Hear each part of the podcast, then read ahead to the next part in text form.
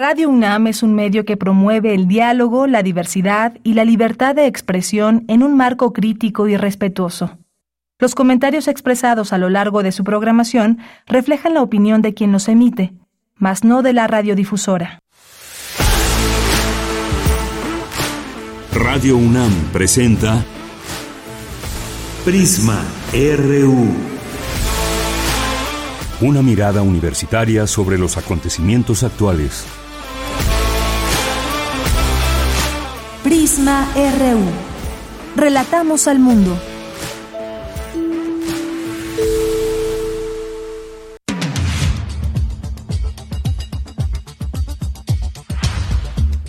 ¿Qué tal? Muy buenas tardes. Muchas gracias por acompañarnos aquí en Prisma RU. Es un gusto saludarles, darles la bienvenida a este programa, la semana, hoy lunes 27 de noviembre. Se nos está acabando noviembre ya. Esta misma semana vamos a darle la bienvenida al último mes del año 2023. Ojalá que nos sigan acompañando. Y fíjense, hoy tenemos mucha información y entre otras cosas, pues está esto de los fideicomisos que hay, ha sido un ir y venir, dada la situación situación que hemos visto. Y ahora, pues bueno, se da a conocer esta información de que congelan la eliminación de 13 fideicomisos del Poder Judicial de la Federación. Primero que se iban a, eh, pues ya a desaparecer estos fideicomisos, después que se iban a ir a Acapulco, ahora que se queda esta situación de congelan esta eliminación de 13 fideicomisos y bueno, pues estaremos platicando de este tema con el abogado Francisco Burgoa, que nos hablará de este tema. Tenemos también algunas invitaciones y tenemos también una conversación que tendremos con Armando Chacha, que es un músico, cantautor y que estará próximamente en la sala Julián Carrillo y que nos va a dejar él mismo esta invitación. Así que quédese aquí con nosotros, tendremos también toda la información de la FIL Guadalajara que ya comenzó el fin de semana, así que pues muchas cosas que hoy le tendremos, le tenemos ya preparadas para el público. Yo soy Deyanira Morán, a nombre de todo el equipo le doy la bienvenida para que se quede aquí con nosotros y desde aquí Relatamos al mundo.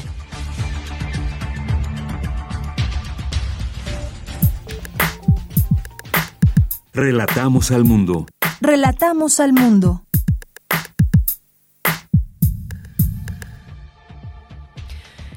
En la información universitaria, la inteligencia artificial, una nueva frontera del conocimiento para debatir su integración con los derechos humanos, señala Mónica González Contró al inaugurar el décimo primer Congreso Internacional sobre Enseñanza del Derecho y la Metodología de la Investigación Jurídica. Inicia el vigésimo noveno coloquio anual del Centro de Investigaciones de América Latina y el Caribe de la UNAM. En este marco se hace entrega del Premio Leopoldo Sea 2023 a las mejores tesis de posgrado de dicho centro. Ante el riesgo inminente de enfrentar una recesión económica este año, Estados Unidos recurrió nuevamente a una estrategia de economía de guerra controlada al prolongar el conflicto bélico en Ucrania y promover los ataques de Israel contra Gaza, aseguró el académico del Instituto de Investigaciones Económicas de la UNAM, Arturo Ortiz Guadjimar.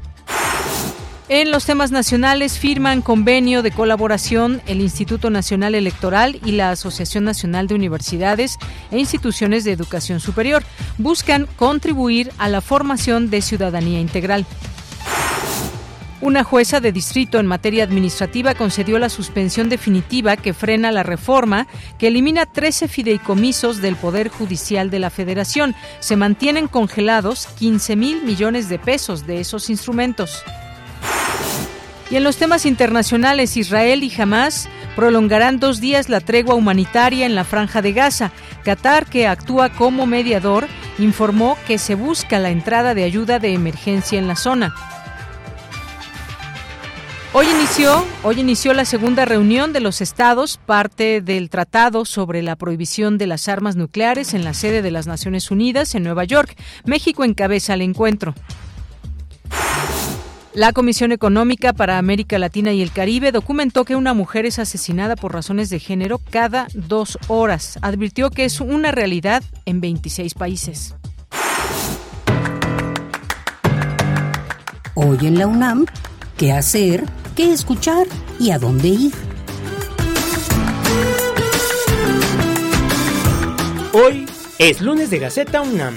y en su portada nos presenta el tema Siluetas en CEU, ni una menos. Conoce todo acerca de la convocatoria. Adopta una silueta contra la violencia feminicida. Iniciativa de la colectiva Madres que Luchan, acompañada por la Coordinación para la Igualdad de Género de la UNAM, que tuvo como objetivo visibilizar y reflexionar sobre la violencia contra las mujeres y niñas, y que formó parte de las actividades del Día Internacional de la Eliminación de la Violencia contra la Mujer.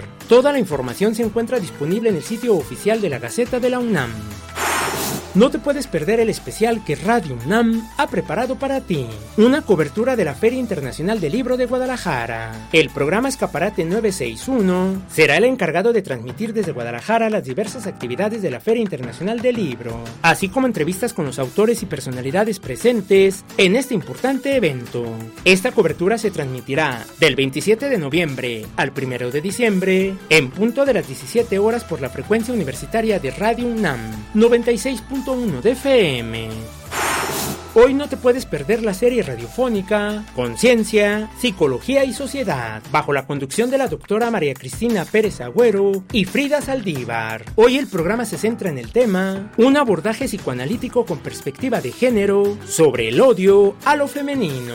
Los esfuerzos de generaciones de mujeres han construido un andamiaje de reflexión y visibilidad sobre los múltiples contextos de violencia que las mujeres han vivido de manera histórica y sistemática. Pese a los mecanismos para su prevención, los grados de violencia llegan hasta el asesinato. Es en este contexto que la maestra Lourdes Quiroga Etienne, la invitada de hoy, habla de temas como el odio a lo femenino, vinculándolo a la pulsión de muerte que Freud postuló hacia 1920. Sintoniza hoy, en punto de las 18 horas, el 96.1 de frecuencia modulada. Para Prisma RU, Daniel Olivares Aranda.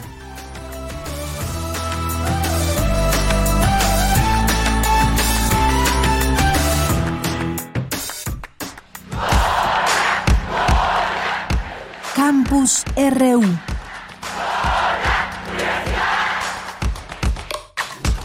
Una de la tarde con 10 minutos nos vamos a nuestro campus universitario de este día con Dulce García. Instituciones de educación superior contribuyen a la formación de ciudadanía integral, es lo que destacan especialistas. Cuéntanos, Dulce, muy buenas tardes. Así es, Deyanira. Buenas tardes aquí al auditorio. Deyanira, el Instituto de Investigaciones Jurídicas de la UNAM llevó a cabo la inauguración del decimoprimer Congreso Internacional sobre Enseñanza del Derecho y Metodología de la Investigación Jurídica, aportaciones en la era de la inteligencia artificial. Este eh, este año el encuentro de Yanira cuenta con la participación de 81 especialistas, estos son 31 mujeres y 46 hombres, y contará también con la participación de países como Cuba, Ecuador, Colombia, Venezuela, Bolivia y Perú. Y bueno, pues a decir del doctor Enrique Cáceres, académico del Instituto de Investigaciones Jurídicas de la UNAM, en un momento en el que hay tanta incertidumbre acerca de lo que significa la metodología de la investigación jurídica, es relevante que se incremente el diálogo en la materia para saber cómo eh, a través de la inteligencia artificial también se puede rescatar esta metodología. Y esto se muestra en las conferencias de este Congreso. Vamos a escuchar cuáles son algunos de los temas. Una sobre tecnología y virtualidad en la enseñanza del derecho y metodología de investigación jurídica, métodos de enseñanza y evaluación en el derecho, diseño curricular para la enseñanza del derecho, formación docente para la educación jurídica, recursos y estrategias didácticas en el derecho, formación y actualización de operadores jurídicos, investigación y enseñanza jurídica con perspectiva de género. Deyanira, en este encuentro también estuvo presente el director de la Facultad de Derecho de la UNAM, eh, quien dijo que es importante sumar acciones con otras vertientes del conocimiento para que la inteligencia artificial más bien ayude a enriquecer la enseñanza. Vamos a escuchar al doctor Raúl Contreras Bustamante. Creo que ese es el camino que tenemos que seguir. Eh, ya no podemos estar viendo el, el, análisis de los, de los casos de la ciencia de manera tan vertical, tenemos que irnos de manera horizontal e invitar a otras especialidades, a otras ciencias a que se sumen a este trabajo. Y bueno, pues también estuvo presente la directora del Instituto de Investigaciones Jurídicas, la doctora Mónica González Contró. Ella dijo que la inteligencia artificial es la nueva frontera del conocimiento y que abre una brecha para discutir cuáles son las implicaciones de los derechos humanos en ese rubro. Escuchen. Pero también aprovechar los nuevos recursos pedagógicos a nuestro alcance eh, en nuestro país en concreto, y me parece que esto es una constante a lo largo del mundo, hay un largo camino que recorrer en relación con aspectos éticos, legislativos, de desarrollo, uso de la inteligencia artificial, etcétera, ¿no? Eh, una eh, de, estos desafíos muy relevantes está precisamente en el tema de la propiedad intelectual. Leían ir a comentarle al auditorio que el décimo primer Congreso Internacional sobre Enseñanza del Derecho y Metodología de la Investigación Jurídica, aportes en la era de la inteligencia artificial, continúa sus actividades durante esta semana hasta el primero de diciembre bueno, pues la programación se puede consultar en la página www.jurídicas.unam.mx. Esa es la información. Bien, Dulce, muchas gracias y buenas tardes. Gracias a ti, muy buenas tardes. Bien, vamos ahora con mi compañera Virginia Sánchez. Inicia el vigésimo noveno coloquio anual del Centro de Investigaciones de América Latina y el Caribe de la UNAM, donde se entrega el premio Leopoldo Sea 2023. ¿Qué tal, Vicky? Muy buenas tardes. Hola, ¿qué tal, Deya? Muy buenas tardes a ti y al auditorio de Prisma RU. Para mantener la tarea fundamental de un centro inter y multidisciplinario como el Centro de Investigaciones sobre América Latina y el Caribe, es fundamental dialogar con lo que ya se ha avanzado y con quienes tienen algo que compartir. Dialogar entre todas y todos permite compartir lo que se sabe, lo que se aprende, lo que se imagina y posteriormente se convierte en ideas para construir más ideas y saberes que ayuden a entender. Así lo señaló Rubén Ruiz Guerra, director del Centro de Investigaciones sobre América Latina y el Caribe, CIALC, al inaugurar el vigésimo noveno coloquio anual de la entidad que se llevará a cabo del 27 de noviembre al 1 de diciembre. Escuchémoslo. Y sí, quiero decir con profunda satisfacción que a lo largo de las últimas siete ediciones y con esta que será la octava, han participado en nuestro coloquio aproximadamente el 80% de nuestra planta en cada una de nuestras emisiones hemos tenido el 80% de la planta de investigación aproximadamente, a veces un poquito menos, a veces un poquito más, participando y compartiendo y aprendiendo y ayudando a otros, ayudando a otras a aprender. Eso es algo que creo que vale la pena señalar y vale la pena reconocer. El día de hoy estamos empezando un coloquio en el cual tenemos registradas aproximadamente 33 ponencias y eso es un número muy significativo, 26 de las cuales emitidas por personal de investigación y las otras 7 por becarios, becarias de alguna u otra modalidad con las que contamos. En tanto, Francisco Mejía, secretario de la entidad, dio lectura al mensaje enviado por la Coordinadora de Humanidades Guadalupe Valencia, donde aseguró que el conocimiento generado en la universidad se nutre de las más diversas maneras y una de las más importantes es el intercambio de ideas entre pares, en este caso con conferencistas del CIALC y de otros países de América Latina y del Caribe. Asimismo, destacó la importancia de la entrega del premio Leopoldo Sea que se llevará a cabo en el marco de este coloquio anual. Escuchemos en voz de Francisco Mejía parte del mensaje de Guadalupe Valencia. Celebramos que, además del diálogo académico, se abra un espacio para la entrega del premio Leopoldo Sea 2023 a las mejores tesis de posgrado sobre temas relacionados con el proyecto intelectual de este centro, el estudio interdisciplinario de América Latina y el Caribe. De este modo se contribuye a que las nuevas generaciones hagan públicas sus ideas y contribuyan al acervo de conocimiento sobre la región. Pero también nos da la oportunidad de recordar a uno de los más importantes intelectuales latinoamericanos, así como la obra trascendental que nos ha legado. A lo largo de cinco jornadas de trabajo se tocarán una serie de tópicos que interesan no solo a la región, sino a todo el globo por sus repercusiones pasadas y presentes y que tienen interesantes proyecciones para nuestro futuro a corto, mediano y largo plazo, como la situación de las comunidades indígenas, la migración o los diversos movimientos feministas, sin dejar de lado la historia, la política, la filosofía, la literatura y demás disciplinas que nos ayudan a realizar análisis anclados en nuestras realidades regionales. Asimismo, agregó Valencia en su mensaje, en un foro abierto como este coloquio se dirimen y gestionan las semejanzas y diferencias no solo de cara al pasado, sino también frente al porvenir. Y bueno, señalar que las actividades de este coloquio anual del CIALC se pueden seguir en la página de Facebook Live y en YouTube del mismo centro. Es la información de ella. Pues muchas gracias, Vicky. Buenas tardes. Buenas tardes. Bien, continuamos y nos vamos ahora con Cindy Pérez Ramírez, que nos tiene la siguiente información. Instituciones de educación superior contribuyen a la formación de ciudadanía integral. Cuéntanos, Cindy, buenas tardes. Deyanira, es un gusto saludarte. Muy buenas tardes. Durante la ceremonia de firma del convenio marco de colaboración entre el Instituto Nacional Electoral y la Asociación Nacional de Universidades e Instituciones de Educación Superior, ANUYES, de la República Mexicana, Luis Armando González Plasencia, secretario ejecutivo de la ANUYES, hizo hincapié en el valioso aporte de las instituciones de educación superior, resaltando su contribución en la formación de ideas y la práctica de la ciudadanía. Es muy importante eh, que hagamos un esfuerzo para que estos jóvenes eh, que sean altamente solventes en sus materias también eh, se formen como ciudadanas y ciudadanos responsables. Expreso el compromiso resuelto y entusiasta de nuestras universidades de actuar al lado de esta institución ciudadana. Es importantísimo que conjuntamente podamos enviar un mensaje de fortalecimiento a la democracia.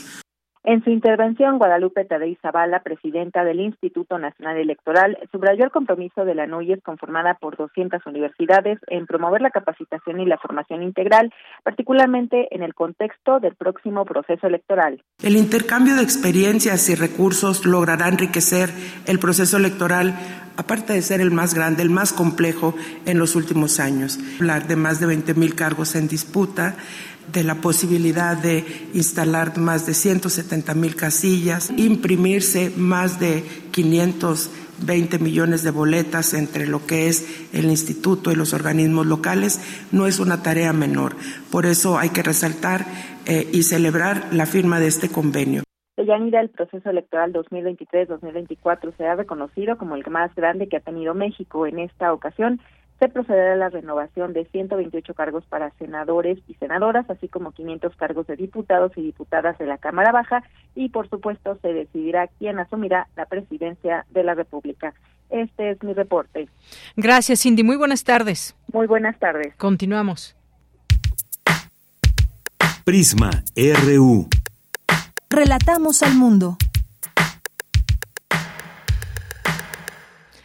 Bien, pues vámonos ahora al siguiente tema porque congelan la eliminación de 13 fideicomisos del Poder Judicial de la Federación. Elizabeth Trejo Galán, quien es titular del noveno juzgado del distrito en materia administrativa, concedió la suspensión definitiva que frena la reforma que elimina 13 fideicomisos del Poder Judicial de la Federación, por lo cual quedaron congelados por ahora los cerca de 15 mil millones de pesos de esos instrumentos. Hablemos del tema y lo que significa esto con el maestro Francisco Burgoa Perea él es profesor de Derecho Constitucional en la Facultad de Derecho de la UNAM. Maestro, bienvenido, muy buenas tardes. Muy buenas tardes, Dayanira. Eh, maestro, pues preguntarle qué opina de este tema de la eliminación de los 13 fideicomisos, ahora con esta nueva información que surge en torno a que quedarían congelados estos recursos de 15 mil millones de pesos. De hecho, no es la primera suspensión definitiva que se tiene, de hecho, ya se suma que esta es ya la segunda o la tercera. Es decir, que esto simplemente viene a fortalecer el criterio de que de momento se encuentra paralizado cualquier acción tendiente a cumplimentar la extinción de los 13 fideicomisos que fueron eliminados a partir de esta reforma. Entonces, me parece que es un trámite normal, no me sorprende esta suspensión definitiva porque además todavía se, por parte del Ejecutivo Federal y del Poder Legislativo pueden presentar recurso de revisión. Entonces, todavía es un tema que va a continuar y esto con independencia de este amparo y de los otros que hay, que todavía la Suprema Corte le dé entrada a la acción de inconstitucionalidad que presentó el Senado de la República, que está en estudio bajo la ponencia del ministro Javier Lainez, y además también ya al fin de semana eh, pasado, también ya la Cámara de Diputados presentó otra acción de inconstitucionalidad. Es decir, es parte de lo que ya se había anticipado, la presentación de este tipo de impugnaciones, sean acciones de inconstitucionalidad y sean juicios de amparo. Al final, la Suprema Corte es la que va a resolver de forma exclusiva las acciones de inconstitucionalidad y en mi opinión no le veo ningún eh, inconveniente en que se pueda decretar la invalidez de estas, de estas extinciones de los fideicomisos. Entonces, los amparos es parte de garantizar los derechos adquiridos de los trabajadores, pero pues al final estos eh, van a quedar ya eh, de alguna forma ya esté atendido a partir de la resolución que la Corte emita de las acciones de inconstitucionalidad. Son recursos legales que se pueden, digamos, eh, presentar, que se impugna una u otra situación. En este sentido, por lo pronto, pues no se puede hacer uso de estos 15 mil millones de pesos. Así es, no se pueden hacer uso y yo simplemente veo que no se van a poder hacer uso este nunca. Yo estoy confiado en que la Corte va a declarar su invalidez por todos los argumentos que hay precisamente para declarar esta invalidez. Además, el propio decreto estableció 120 días para que se pueda llevar a cabo las acciones tendientes a su extinción plazo que vence más o menos por el mes de mayo de 2024 en el caso de que eh, esta reforma pudiera continuar con su vigencia y con la entrada este eh, y ya con las acciones tendientes precisamente a declarar su extinción. Bien, eh, maestro, algo que en algún momento habíamos visto era primero esta propuesta para eliminar estos estos fideicomisos, posteriormente pues una respuesta también de la del propio poder judicial de la Federación, después incluso vimos eh, pues la posibilidad o así por lo menos se entendió que se iba a usar estos fideicomisos para eh, para la reconstrucción de Acapulco, incluso por ahí hubo una carta de de Norma Piña al frente de la Corte la ministra Norma Piña, en donde pues daba a conocer los términos para concretar esta, esta propuesta y donar los 15 mil millones de pesos de los fideicomisos. Ahora vemos este otro, este otro recurso. Eh, como usted nos dice, lo más seguro es que pues no se pueda hacer uso de ellos. Eh, ¿Qué pasaría entonces? ¿Se regresa, eh, se regresarían en dado caso al Poder Judicial? Bueno, es que en este momento no han salido del Poder Judicial. O sea, aunque hay una reforma que ya establece este plazo de los 120 días para su extinción, esos 120 días, pues obviamente todavía no, se concluyen, por eso son hasta el mes de mayo de 2024, y con independencia de eso, se, se encuentra ahorita paralizado cualquier acción tendiente a su extinción, precisamente a partir de esta figura técnica que se conoce como la suspensión definitiva de la entrada en vigor de esta reforma por la que se extinguen los fideicomisos. Entonces, en ese, en ese supuesto, los fideicomisos en este momento continúan con su operación, con su función, como si no hubiera ninguna reforma. Eso a partir precisamente de esta, eh, de esta suspensión de, definitiva que se tiene, no solamente de este amparo que hoy conocemos, sino de otros, y que, insisto, todavía falta que se dé entrada a las acciones de inconstitucionalidad que presentaron senadores y diputados. Entonces, todavía falta para que jurídicamente se llegue al momento de la declaratoria de invalidez, que insisto, estoy seguro que así este que así va a ocurrir. Si no fuese así, entonces, bueno, ya estaríamos en el supuesto de que efectivamente se van a extinguir los fideicomisos. Pero aún así, aunque se extinguieran esos fideicomisos, la reforma por la cual se extinguen es muy clara y se dice que los recursos se le van a enviar a la tesorería de la federación, quien a su vez los, va a poner a disposición de la Secretaría de Hacienda para que se destinen al cumplimiento de los programas del Plan Nacional de Desarrollo. Dicho en otras palabras, bajo ninguna circunstancia un acuerdo político puede disponer de los recursos que ya están perfectamente etiquetados. Ahora, ¿por qué insistir en que el Poder Judicial de la Federación sea el que destine los recursos de esos fideicomisos? Si el mismo presidente de la República dice que tiene los recursos para atender a todos los damnificados del huracán Otis allá en Guerrero. Entonces es una situación de estar politizando un tema jurídico cuando no hay posibilidad en los términos que actualmente está esta reforma a la ley orgánica para que se pueda disponer de esos recursos, porque aún así esta carta de la ministra Norma Piña era en el sentido de estar de acuerdo en que los fideicomisos públicos, los, o sea, todos los fideicomisos, no los del Poder Judicial, se destinen a apoyar a los damnificados. Y además ella también en su carta dice que ella tiene que estar protegiendo y respetando el dinero de esos de los fideicomisos del poder judicial porque son de los trabajadores. Entonces ahí hay una interpretación sesgada o tergiversada por parte del presidente de la República para estar politizando un tema jurídico que en estos momentos está siguiendo su curso. Bien, pues ahí está esta situación en la que queremos estar al tanto e ir comprendiendo, pues qué pasa con estos 15 mil millones de pesos como parte de estos fideicomisos, van o no a, Acapulco, en este caso, pues lo que usted ya nos, nos platica, y bueno, partiendo de lo que se decía también en una parte de la carta, a partir de lo anterior, quedo a la espera de la definición del canal institucional para dialogar los términos con la finalidad de concretar la propuesta en cuestión, y bueno, posterior a ello, vemos estos otros eh, recursos, pero por lo pronto, pues hasta, hasta ese momento, como usted decía, es el primero quizás o, o tal vez el segundo. Eh, elemento eh, legal para que pues queden digamos esta eh, pues esta suspensión definitiva que no es la primera. Veremos qué otros recursos y cómo van avanzando para que estos fideicomisos pues finalmente sepamos si se quedan en el poder judicial y tengan el uso que se les ha venido dando o bien eh, pues suceda otra cosa y en ese caso pues ya veremos cómo lo dispone en todo caso el ejecutivo pero eso está por verse por lo pronto todo apunta que se quedaría esos millones en el Poder Judicial. Es correcto, Deyanira. Muy bien. Bueno, pues maestro Francisco Burgoa, como siempre, le agradecemos el que nos permita eh, comprender más de estos temas. Gracias. No sé si quiera comentar algo más.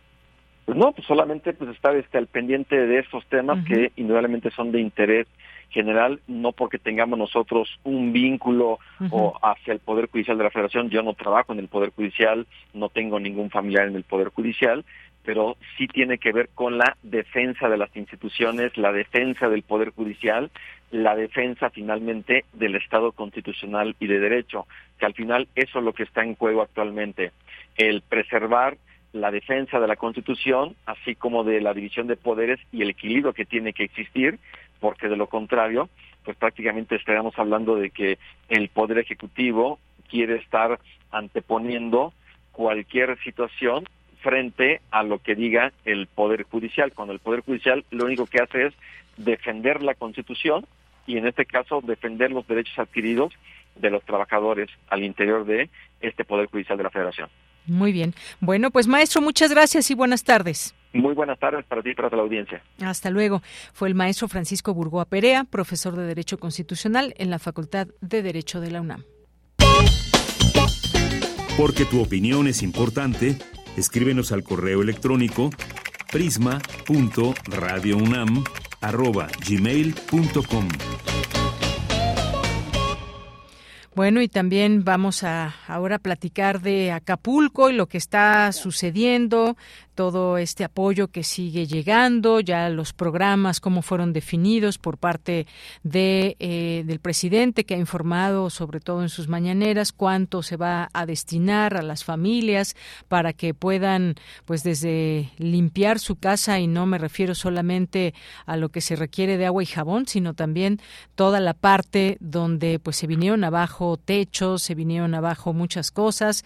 Eh, hay gente que, pues bueno, todavía tiene gran piedras dentro de, sus casas, hay barrancas y hay mucho que hacer todavía. Pero está también otra parte muy importante que es la parte turística y nos preguntábamos al inicio de este el paso del huracán Otis si habría condiciones para que abrieran por lo menos algunos hoteles en la temporada alta y más importante de este puerto, el puerto de Acapulco.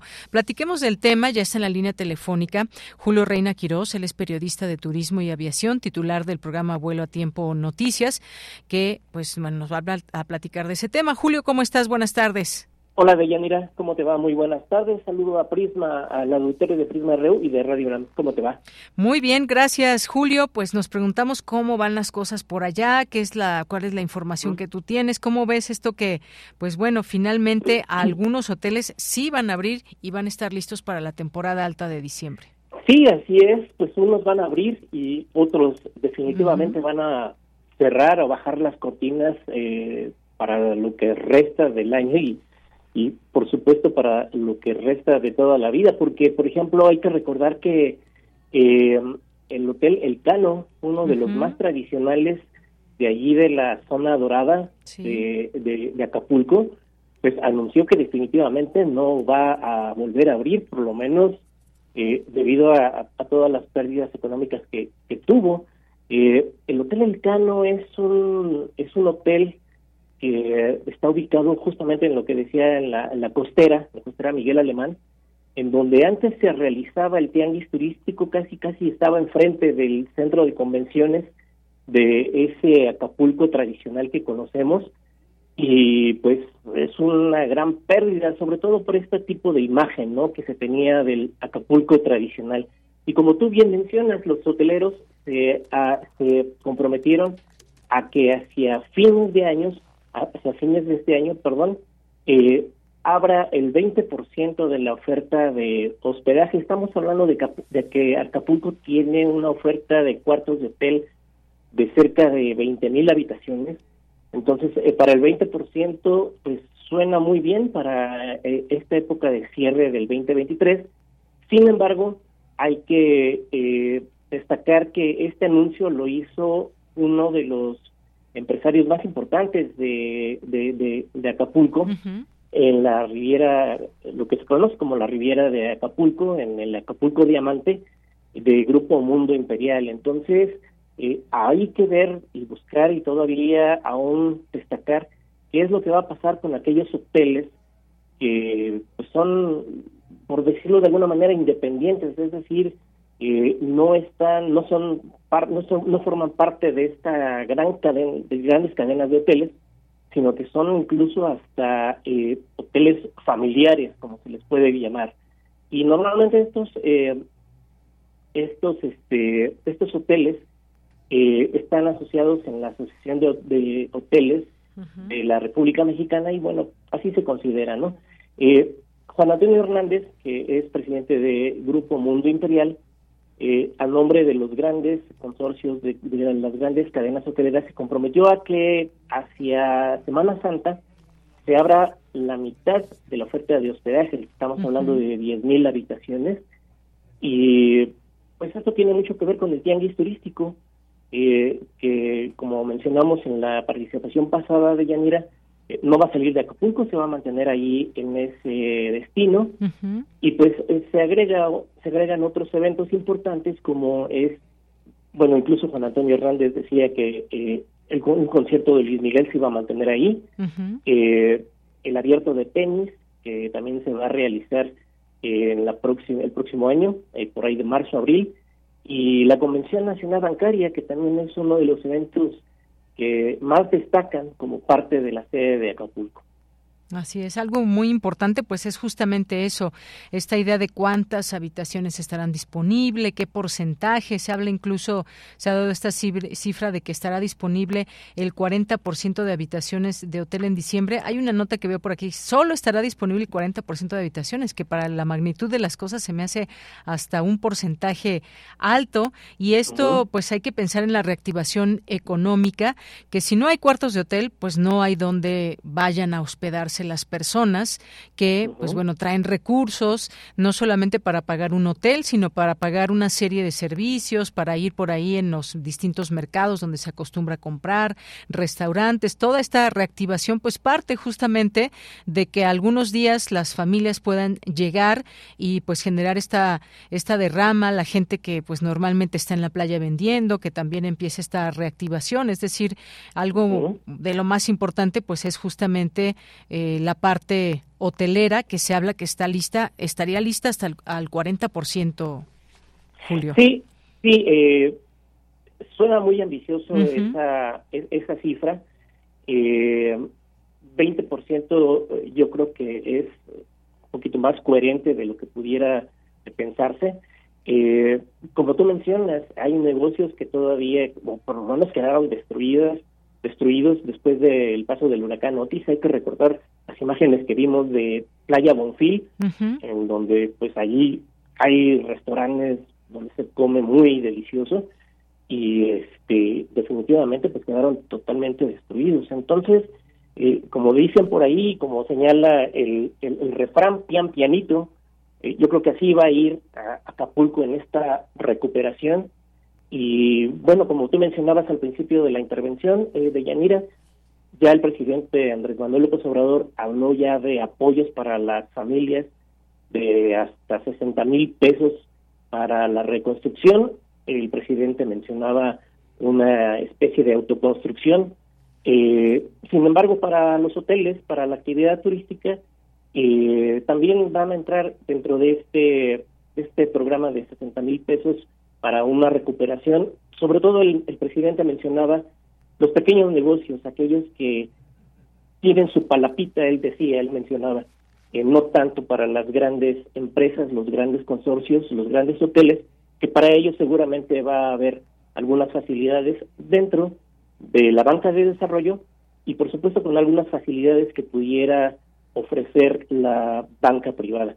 Eh, a mí me parece que sin, sin demeritar pues la intención del presidente López Obrador de que el tianguis turístico, turístico se realice el próximo año, yo creo que es un mensaje de aliento para la población que finalmente vive del turismo y es un mensaje para la gente, para los turistas, de que Acapulco se está reactivando y que puede reactivarse en escasos noviembre, estamos en noviembre, cuatro meses, cinco meses, casi medio año, ¿no?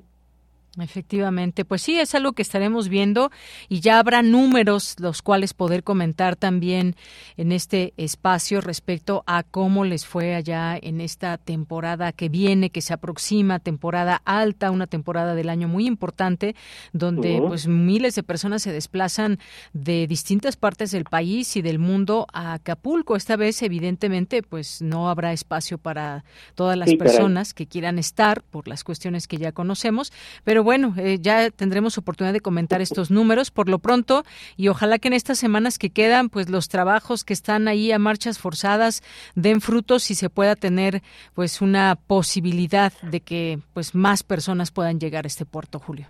Se van a ir a Tulum de Yanira. Híjole, aunque es más caro, ¿no? Es más caro llegar hasta allá. Pero, pero ya va a haber nuevo aeropuerto. Por lo menos nuevo aeropuerto que ya está en de Tulum. Así es, el presidente López Obrador ya se comprometió a que el 1 de diciembre se inaugure eh, esta nueva terminal. Y nada más, si me permites el comentario de Yanira, un poquito eh, la comparación de lo que es este aeropuerto de Tulum, que se va a inaugurar en los próximos días, estamos la próxima semana, no, este viernes incluso. Este viernes es, primero ya. Exactamente, es el 1 de diciembre, eh, con el aeropuerto de Felipe Ángeles, sí. Eh, aquí en el Estado de México. Es decir, eh, aerolíneas como Aeroméxico, eh, Viva Aerobús, Volaris, las mexicanas que conocemos, pues anunciaron vuelos desde, desde ya, desde el primero de diciembre, en cuanto eh, se abran las operaciones. Cosa muy distinta que no sucedió con el aeropuerto Felipe Ángeles. Sí. pues a qué se debe esto? Pues que un aeropuerto debe de estar en un lugar en donde haya oferta para, para los pasajeros, para la industria y por supuesto para el turismo. eh, hay incluso aerolíneas internacionales de Estados Unidos que ya anunciaron a partir de marzo eh, vuelos directos desde Estados Unidos. Estamos hablando de Delta, de United, incluso de American Airlines, que ya anunciaron eh, vuelos, cosa que, insisto, no ha sucedido con el aeropuerto Felipe Ángeles, que les está costando muchísimo trabajo y pues es la diferencia, ¿no? Eh, de la ubicación y de la localización de un eh, de un aeropuerto que sin duda Tulum va a ser un éxito extraordinario y ya lo está teniendo con la intención de las aerolíneas y cosa, insisto, que no ha ocurrido con el aeropuerto Felipe Ángeles, que está muy lejos de, claro, si tú llegas a Tulum, del centro de la Ciudad de México. Así es, tienes ahí pues distintas zonas muy importantes turísticamente hablando.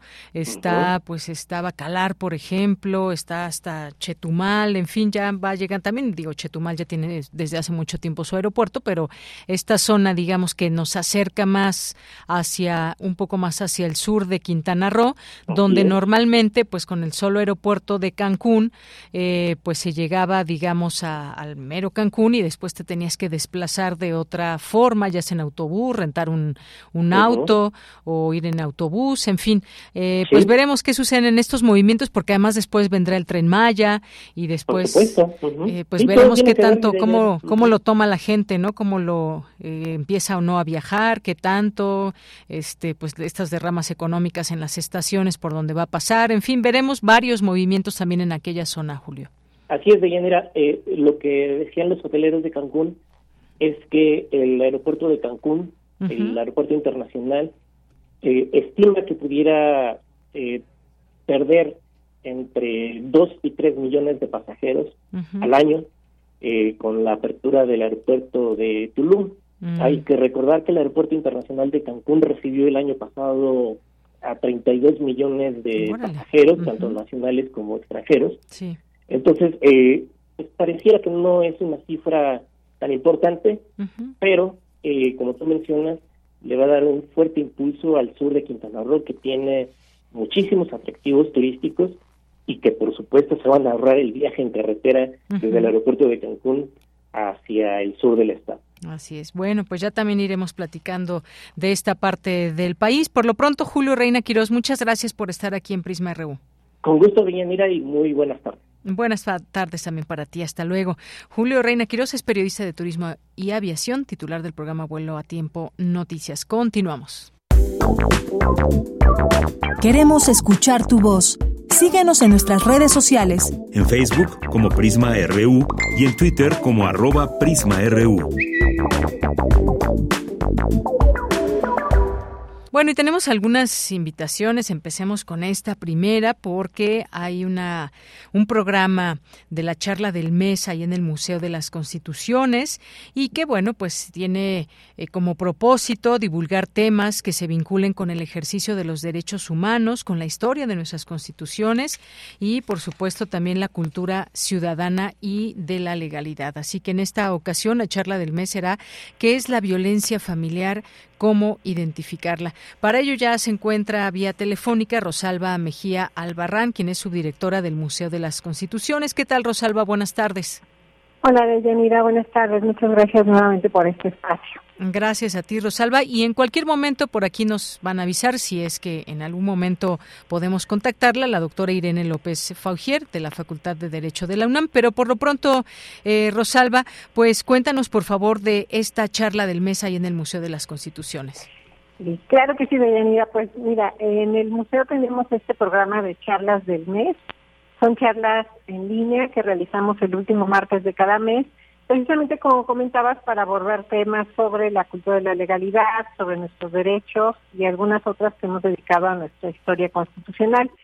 Y en este mes, en el marco del 25N, del Día Internacional de la Eliminación de la Violencia contra las Mujeres, pues tenemos eh, el honor de que nos acompañe la doctora Irene López Poller de la Facultad de Derecho, que nos ha acompañado en nuestros espacios en estas charlas pero ahora nos va a hablar precisamente de qué es la violencia familiar y cómo identificarla. Ella es experta en el área y eh, pues la intención de esta charla es precisamente eh, eh, promover el conocimiento de estas conductas o omisiones que pueden darse dentro de las familias y que pueden constituir, cuando hablamos de circunstancias extremas, delitos eh, y, de los que podemos hablar que constituyen esta violencia familiar. Y pues a qué artículos nos estamos refiriendo? Pues el artículo cuarto de la Constitución que habla de la protección y el desarrollo de la familia, de la igualdad entre hombres y mujeres, y sin duda el artículo primero que habla de que todas las personas tenemos, eh, somos iguales en dignidad y en derechos. Entonces, nuestra charla va dedicada en este mes a ese tema. Muy bien, pues sí, importante, sobre todo, pues venimos de este fin de semana, el sábado, el 25N, contra la eliminación de la violencia contra la mujer, em, la eliminación de la violencia contra la mujer, y pues sí, un tema muy importante, sobre todo por la, lo que enmarca, digamos. Tenemos un contexto muy claro en este sentido, eh, de aún, pues mucha violencia que hay en contra de las mujeres. Ahí hay, pues las cifras que se pueden consultar en los distintos países, pero qué mejor que estar involucrados en estos temas, conocer de cerca cómo abordarlos también desde la parte jurídica y de defensa de los derechos. Y bueno, pues este, el programa de la charla de este mes, pues tiene este propósito, los temas que estén vinculados al ejercicio de los derechos humanos, porque a veces lo que pasa también, Rosalba, es que no conocemos exactamente cuáles son nuestros derechos o hasta dónde podemos llegar cuando existe una violencia contra la mujer. Así es, y uno de, de los propósitos de esta charla es precisamente la divulgación de estos derechos que están consagrados en la Constitución y sobre todo orientar y aportar elementos para identificar estas situaciones. Por eso la charla eh, hablando de que es una charla de divulgación, eh, pretende abordar el tema de qué es la violencia familiar, de qué se trata y sobre todo con nuestra invitada que es una experta incluso en procedimientos eh, y juicios y cómo se puede identificar, porque cuando hemos hablado de estos temas, pues las expertas que hemos invitado nos hablan de que hay círculos de violencia en los que muchas veces las víctimas, ya sean hombres, mujeres, eh, no pueden identificar en qué situación se encuentran y es importante pues brindarles información para que lo identifiquen y de ser posible se acerquen a instancias en donde puedan orientarlas y apoyarlas para pues defender su su derecho a vivir una una vida libre de violencia, que es la intención. Así es, Rosalba. Y don, la gente que nos esté escuchando, que quiera pues conocer o ser parte de esta de esta charla, ¿dónde se va a llevar a cabo, qué día y a qué hora? Claro que sí, eh, la charla va a ser el día de mañana a las seis de la tarde por el canal de Facebook del Museo de las Constituciones de la UNAM, que es Museo Constituciones. Les invito a que se conecten y sobre todo a que nos dejen preguntas y comentarios porque es un espacio en el que tenemos mucha participación y nuestros invitados pues están en toda la disposición y con la actitud de orientarlos y contestar sus preguntas. Eh, si me permites, pues eh, te platico que ya nos han contactado en redes en respuesta a esta invitación y una mamá de familia nos dice que está interesada en escuchar la charla porque su hijo eh, en la escuela tiene un compañero que es muy violento. Y ella comenta que es probable que este niño viva en un entorno familiar con violencia y que lo, la reproduce en la escuela. Entonces, situaciones como esos casos como estas son las que queremos eh, eh, atender en el sentido de poder dar una orientación y tratar de explicarnos y proponer algunas soluciones o recomendaciones de qué se podría hacer en estos casos de entornos familiares violentos. Efectivamente. Bueno, pues ahí queda esta invitación para las personas que quieran pues conocer más y sobre todo en este enfoque que comentaba eh, Rosalba Mejía, eh, en esta parte de eh, pues la parte del derecho, la parte de lo que podemos hacer cuando estamos en un ambiente de violencia, cuál es el alcance de una denuncia o cómo pues esta parte legal que genera también la cultura ciudadana y de la legalidad para que podamos pues avanzar en estos temas porque la violencia existe por supuesto. Cómo terminarla bueno hay herramientas eh, hay herramientas que nos pueden ayudar por lo menos a castigar a aquellas personas que puedan estar siendo eh, violentas. Así que pues dejamos la invitación abierta. Rosalba muchísimas gracias por estar aquí en Prisma RU gracias a ti Yanira muchas gracias. Seguimos en contacto. Claro que sí. Hasta luego. Buenas tardes. Fue Rosalba Mejía Albarrán, subdirectora del Museo de las Constituciones. Tenemos la información también en nuestras redes sociales. Porque tu opinión es importante, escríbenos al correo electrónico prisma.radiounam@gmail.com.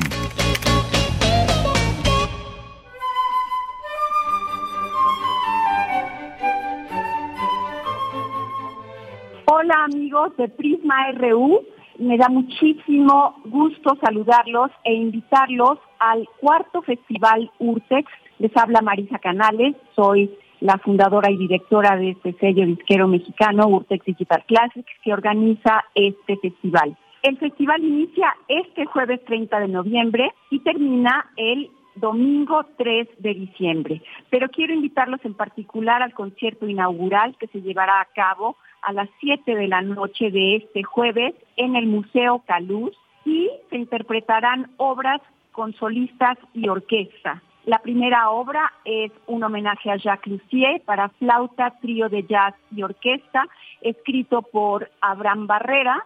En el piano estará el propio compositor Abraham Barrera, en el contrabajo va a estar Aaron Cruz y en la batería va a estar Gustavo Nandayapa, además de su servidora en la flauta. Después tocará Fernando Domínguez, este fantástico clarinetista, un concierto de Javier Álvarez, quien desafortunadamente nos dejó este año. El concierto se llama Vendedor de Ilusiones para clarinete, solista y orquesta. Después, la maravillosa soprano Jessica Rivera va a interpretar las siete canciones populares de Manuel de Falla y terminaremos con un concierto del Grupo Monoblanco en arreglos sinfónicos de Arturo Márquez. ¿Qué les parece esta maravilla de concierto? Los esperamos jueves a las 7 de la noche en el Museo Caluz. Mundo se va a acabar, el mundo se va a acabar. Si un día me has de querer, te debes apresurar.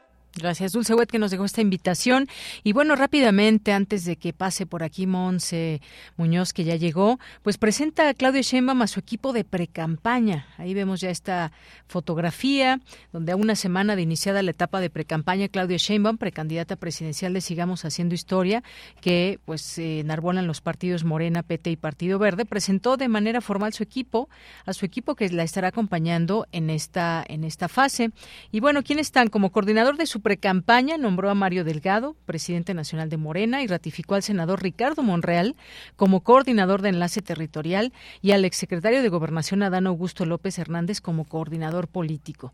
Dijo que este gran equipo los va a llevar al triunfo. Además, nombró a la exsecretaria de Economía, Tatiana Cloutier, estará en su equipo como coordinadora de voceros, eh, al diputado petista Gerardo Fernández Noroña como coordinador de enlace con organizaciones sociales y civiles y como vocero de precampaña. El equipo también está conformado por la secretaria general de Morena, Citlali Hernández, designada como coordinadora de alianzas para coaliciones y candidaturas únicas, el ex embajador de México en Haití, Jesús Valdés Peña, como coordinador de enlace con organizaciones internacionales y mexicanos en el exterior.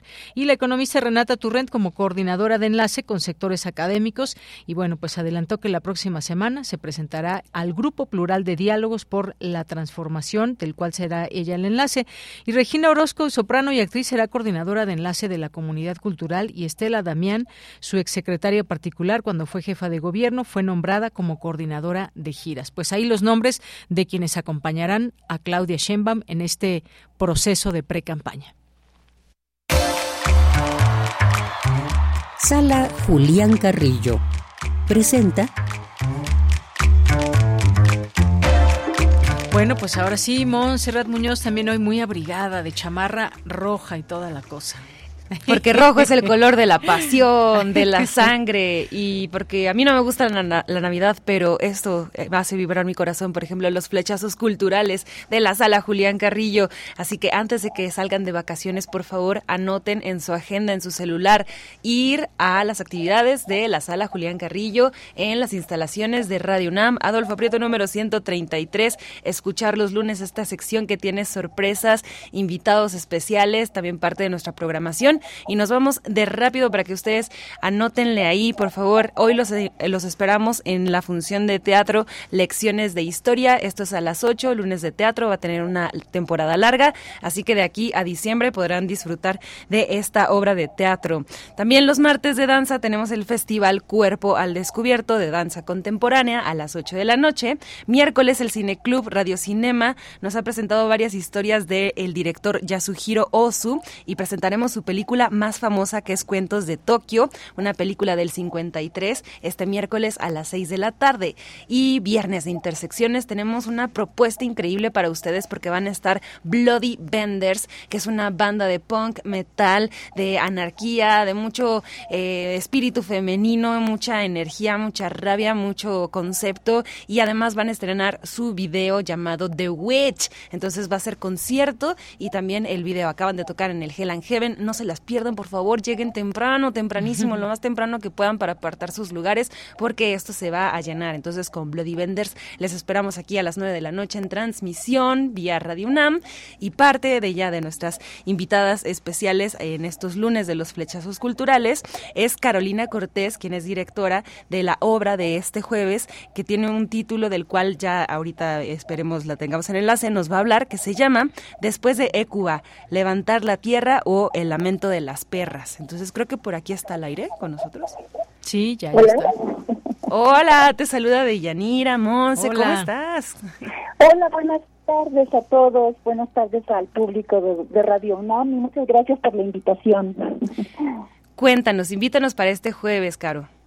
Pues mira, quisiera invitar a todo el público a ver este trabajo escénico, es un unipersonal, bueno, yo hago el unipersonal, por supuesto, y bueno, se combinan imágenes de video y proyecciones, hay danza, teatro, y está basado pues en una de las obras, bueno, es una reinterpretación más bien de textos de Eurípides, de dos de sus tragedias, Écuba y de las troyanas. Se, retoman eh, algunos textos de estas tragedias de Eurípides y bueno, por eso se llama después de Cuba. Lo que se está planteando es una adaptación, pero para darle un contexto contemporáneo con un enfoque de perspectiva de género. Entonces, bueno, hay un puente entre Cuba y las mujeres buscadoras o rastreadoras, y este puente se genera al ver, por ejemplo, el personaje de Cuba se va a convertir en una perra en la obra de Eurípides.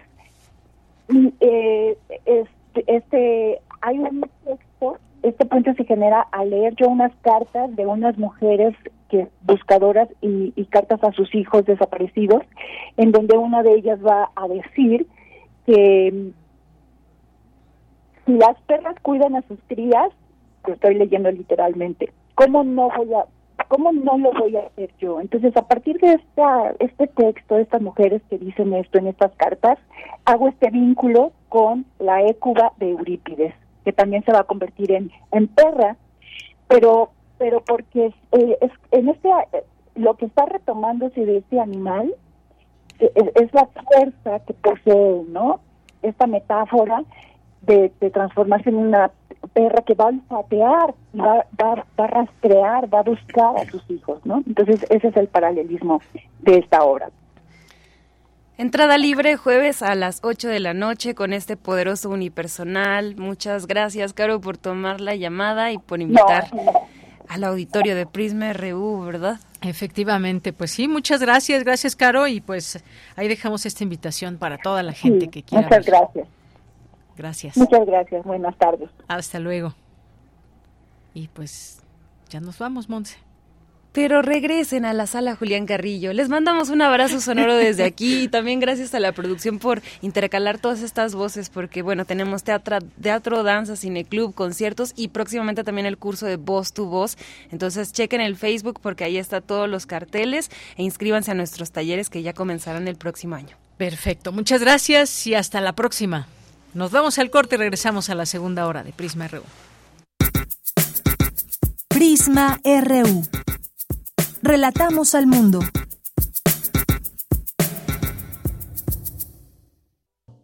¿Quieres conocer toda la oferta para las infancias que la FIL Guadalajara tiene para ti este 2023? No te pierdas nuestra transmisión especial de dos horas desde la Expo Guadalajara con todas las letras para niñas y niños que llegarán a la FIL. Cuentos, relatos cortos, novelas, cómics, manga libros interactivos, audiolibros y un largo etcétera que te esperan en esta emisión súper especial de Hocus Pocus. Sábado 2 de diciembre a las 10 de la mañana por el 96.1 de FM. Radio UNAM, Experiencia Sonora. En el Tribunal Electoral, las decisiones se toman colectivamente, respetando las diferencias, pero con un denominador único: tutelar los preceptos constitucionales que rigen la materia electoral con certeza jurídica e independencia, sin condicionamientos de actores o partidos políticos. La aplicación de los principios de certeza, imparcialidad, objetividad, legalidad e independencia son trascendentes en la resolución de controversias, pues garantizan el consenso social. Tribunal Electoral del Poder Judicial de la Federación, justicia que fortalece la voluntad ciudadana. Únete al equipo que capacitará a quienes contarán nuestros votos. Este es un llamado de México y nuestra democracia. Yo como supervisor electoral y yo como capacitador asistente electoral haremos posible la instalación y el funcionamiento de las casillas en todo el país. Te invitamos a ser parte de este valioso equipo. Inscríbete, tienes hasta el 28 de noviembre. Por México, todas y todos participamos. En, estas elecciones, con mi INE, participo. INE. Vamos a tomar las ondas con la misma energía con que tomamos las calles. Vamos a desmontar los armarios. Vamos a deconstruir el patriarcado. Y sí, lo vamos a tumbar. Violeta y oro. Todas las voces. Todos los domingos a las 11 de la mañana por el 96.1 de FM y radio.unam.mx. Radio UNAM. Experiencia sonora. Chilango Con Salomón, seguro. Salomón, Chertorivsky. El movimiento por la ciudad. Salomón o Chertorivsky, como me quieras llamar. Aquí está el futuro. Con Salomón. Mensaje dirigido a militantes y simpatizantes de Movimiento Ciudadano. Precandidato único a la jefatura de gobierno de la Ciudad de México. Movimiento Ciudadano. Es el hombre que le dijo no a la violencia y convirtió su alcaldía en la más segura del país. Es el hombre que defendió y mantuvo abiertas las estancias infantiles. El mismo que ha hecho de Benito Juárez la alcaldía con la mejor calidad de vida de México. Un hombre fuerte, moderno e innovador, preparado para cambiar la Ciudad de México. Santiago Tabuada, precandidato, jefe de gobierno, el cambio que queremos. Mensaje dirigido a militantes del PAN. Queremos escuchar tu voz. Síguenos en nuestras redes sociales. En Facebook como Prisma RU y en Twitter como arroba PrismaRU.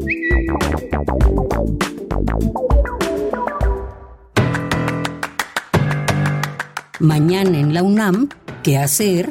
¿Qué escuchar? ¿Y a dónde ir? Te recomendamos el nuevo material de la serie radiofónica Voces de la Casa, selección de fragmentos de los programas históricos que resguarda la fonoteca. Alejandro Gómez Arias de Radio UNAM. La serie ofrece una muestra de las personalidades que han colaborado en nuestra emisora, cuyas voces constituyen la mayor riqueza de este acervo sonoro de la universidad. Entre otras, este mes de noviembre escucharemos las voces de Lázaro Cárdenas, Guillermo Arriaga, Rufino Tamayo y Mario Curi Aldana. La serie radiofónica Voces de la Casa se transmite de lunes a domingo a lo largo de la programación de nuestra emisora. Otra opción sonora que no te puedes perder es la serie radiofónica Espacio Académico PAUNAM, una coproducción de nuestra emisora con la Asociación Autónoma de Personal Académico de la UNAM, bajo la conducción de Ernesto Medina y Sabrina Gómez Madrid. Esta semana te invitamos a escuchar la serie de cápsulas en las que el maestro Edgar Díaz Garcilaso, vocal ejecutivo de Pensioniste, nos habla sobre el tema Afore Pensioniste. Este material sonoro lo podrás escuchar de lunes a domingo a lo largo de la programación de Radio UNAM. En conmemoración de los 10 años de la creación de la Unidad de Atención para Personas con Discapacidad de la UNAM, la Dirección General de Atención a la Comunidad te invita a conocer los servicios que ofrece, entre los que destacan identificación de personas con discapacidad, atención y orientación a la comunidad universitaria que presenta discapacidad, así como formación en temas relacionados con la educación inclusiva. Si te interesa conocer más acerca de la Unidad de Atención para Personas con Discapacidad, ingresa al sitio oficial y las redes sociales de la Dirección General de Atención a la Comunidad. Para Prisma RU, Daniel Olivares Aranda.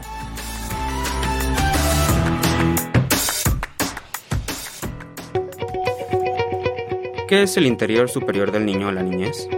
El artículo 4 de la Constitución de los Estados Unidos mexicanos dice que en todas las decisiones y actuaciones del Estado se velará y cumplirá con el principio del interés superior a la niñez, garantizando de manera plena sus derechos. Sin embargo, en México cada vez son más los niños y niñas que sufren violaciones a sus derechos humanos y constitucionales. Según la Red por los Derechos de la Infancia en México entre 2021 y 2022, hubo cuatro delitos contra las infancias que crecieron de forma preocupante. La extorsión, homicidio, lesiones y trata de personas.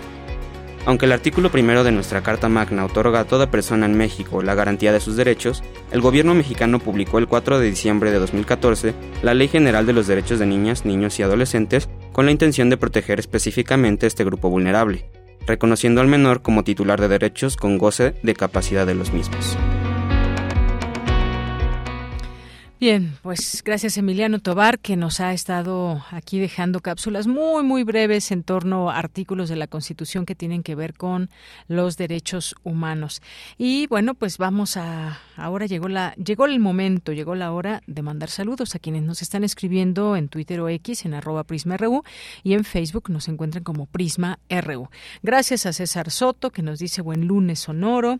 Gracias también por aquí a Jorge Fra, gracias a Javier Flores que nos dice la violencia familiar es un tema importante para tener una buena convivencia familiar y como padres saber cómo hablar con nuestros hijos acerca de la igualdad de género, siempre respetando el pensar y el sentir de las demás personas. Lorenzo Sánchez nos dice la violencia masculina se encuentra en casa, no a la violencia hacia las mujeres y niñas, niños, sin olvidar la violencia capitalista. Un abrazo. Gracias, Lorenzo Sánchez. Luis M. García, la Fiscalía de la Ciudad de México invita cordialmente al segundo encuentro de cine y reflexión en el marco de los 16 días de activismo contra la violencia de género. Flores de la Llanura de Mariana Xochiquetzal García en la Cineteca Nacional ahí en Avenida México, Coyoacán 389. Aquí les dejamos este cartel eh, que nos comparte que nos comparte Luis M. García también para esta, este encuentro de cine y reflexión. Muchas gracias, Luis.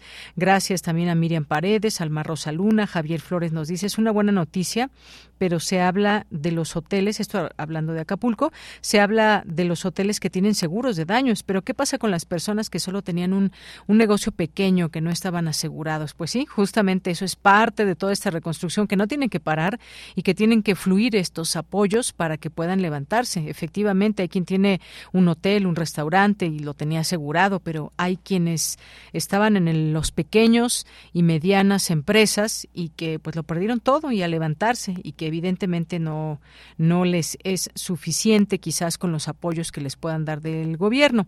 Así que pues también a estar pendientes con esto y pues a levantarse de alguna, de alguna forma que pues una de las formas es con recursos, por supuesto. Gracias, Javier Flores, Carlos Ríos, gracias a nuestros amigos y amigas del CIALC UNAM, Abelina Correa, Jorge Morán Guzmán nos dice buen inicio de semana de trabajo de calidad para Deyanir, equipo Prisma RU. Saludos para todos los seguidores de este programa. Gracias, Jorge. Javier Flores nos manda una muy bonita foto. Nos dice un saludo para todo el equipo del mejor programa de noticias de la radio, así la tarde en la alcaldía Benito Juárez. Muchas gracias, Javier. Aquí se ve pues el sol que está pues escondido ahí entre algunas nubes porque hemos tenido la mayor parte del día nublado Así que pues ahí se dejan ver estas nubes que tapan un poco la intensidad del sol que quiere salir. Bien, pues Otto Cázares, Ubumilei y el ascenso de las nuevas derechas. Su cartografía de hoy a las 14.35 horas aproximadamente. Aquí Otto Cázares estará como todos los lunes. Briar Pierce, eh, Get Prices in My Profile. Bueno, gracias. Aquí nos envió un mensaje. Saludos, Tigris. Mm, Mario Navarrete, Patti, Martín García Maldonado, nuestros amigos y amigas del PUEA UNAM, Gerardo Jiménez, también muchas gracias, gracias a eh, saludos a Juan Stack, Pau Cusé, Bernardo Méndez Lugo, Angélica Sea, muchas gracias, eh, Rebeca Vega, eh, muchas gracias a Pati León y a todas las personas que nos escriban.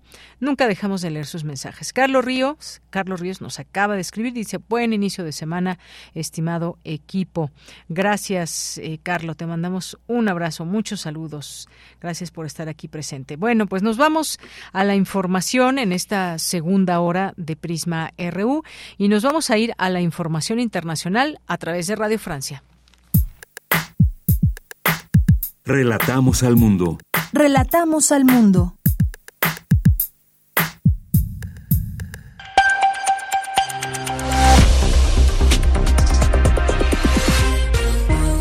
Bienvenidos al flash informativo de Radio Francia Internacional. Hoy es lunes 27 de noviembre. En los controles técnicos nos acompaña Alice Menag. Vamos ya con lo más importante de la jornada.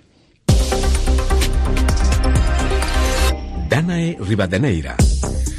Nada puede justificar la brutalidad ciega de Hamas contra civiles, pero un horror no puede justificar otro horror, afirmó el jefe de la diplomacia europea, Josep Borrell, en referencia a la represalia armada israelí contra la franja de Gaza. En ese sentido, el canciller del bloqueo europeo saludó e instó a que prolongue la tregua de cuatro días que ha permitido la liberación de 39 rehenes en poder del movimiento armado Hamas y 117 prisioneros palestinos en cárceles israelíes. Escuchemos las declaraciones de Josep This is an important first step.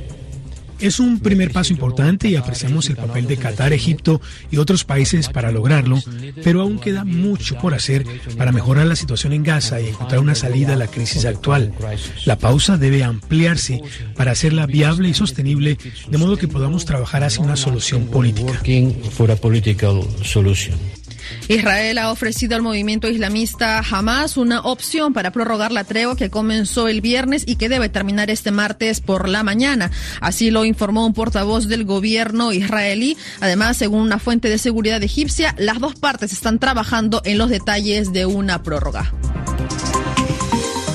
Desde Barcelona, Jens Stoltenberg, jefe de la OTAN, se manifestó sobre otro conflicto, el de Rusia y Ucrania. Afirmó que los ucranianos están infringiendo graves daños a los rusos. Sin embargo, más temprano, Kiev afirmó que los rusos seguían atacando Avdivka, una localidad del este que se ha convertido en uno de los puntos más calientes de la línea del frente y donde el ejército de Moscú habría realizado avances durante el fin de semana.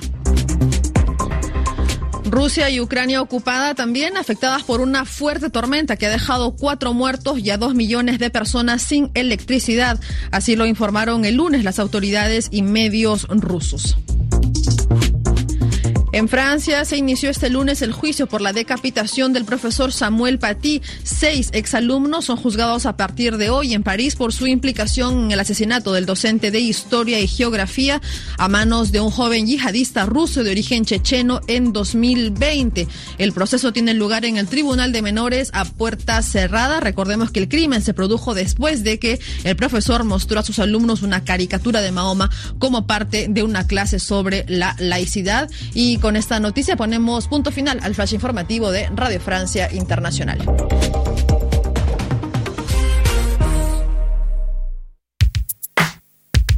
Prisma RU.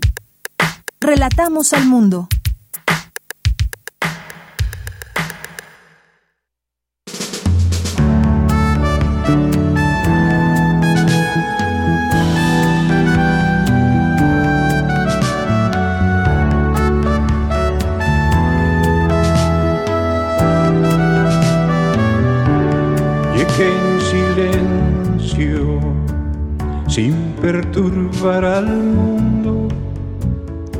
Viajo como los muertos si se extingue la vida. Horas y noches frías, neblinas de invierno, sueños en la hora mala, besos de luna herida soy un grito en la historia, como tú, como todos, con historia de amor, olvidos y heridas, preludio de obra barca, barco de melancolía. Bueno, y estamos escuchando a Armando Chacha, quien es compositor e intérprete. Su trabajo abarca pues hasta el bolero, jarocho, lanzón y bueno, pues estará en la sala Julián Carrillo aquí en Radio UNAM. Antes que otra cosa te saludo con mucho gusto Armando Chacha, muy buenas tardes. Buenas tardes, Deyanira, me da mucho gusto estar en tu programa en Prisma y estar en Radio UNAM estar en la voz de la universidad. Pues qué bueno escucharte tanto ahorita que te estamos aquí para preparando para hacer la entrevista, como pues ya escuchamos un poquito de esta de esta canción que va a ser eh, que forma parte de este disco a cada quien su pipa y que nos gustaría que nos platiques un poco de ti, de tu de tu proyecto, este que vas a presentar en la sala Julián Carrillo para nuestro público aquí en Prisma RU Armando.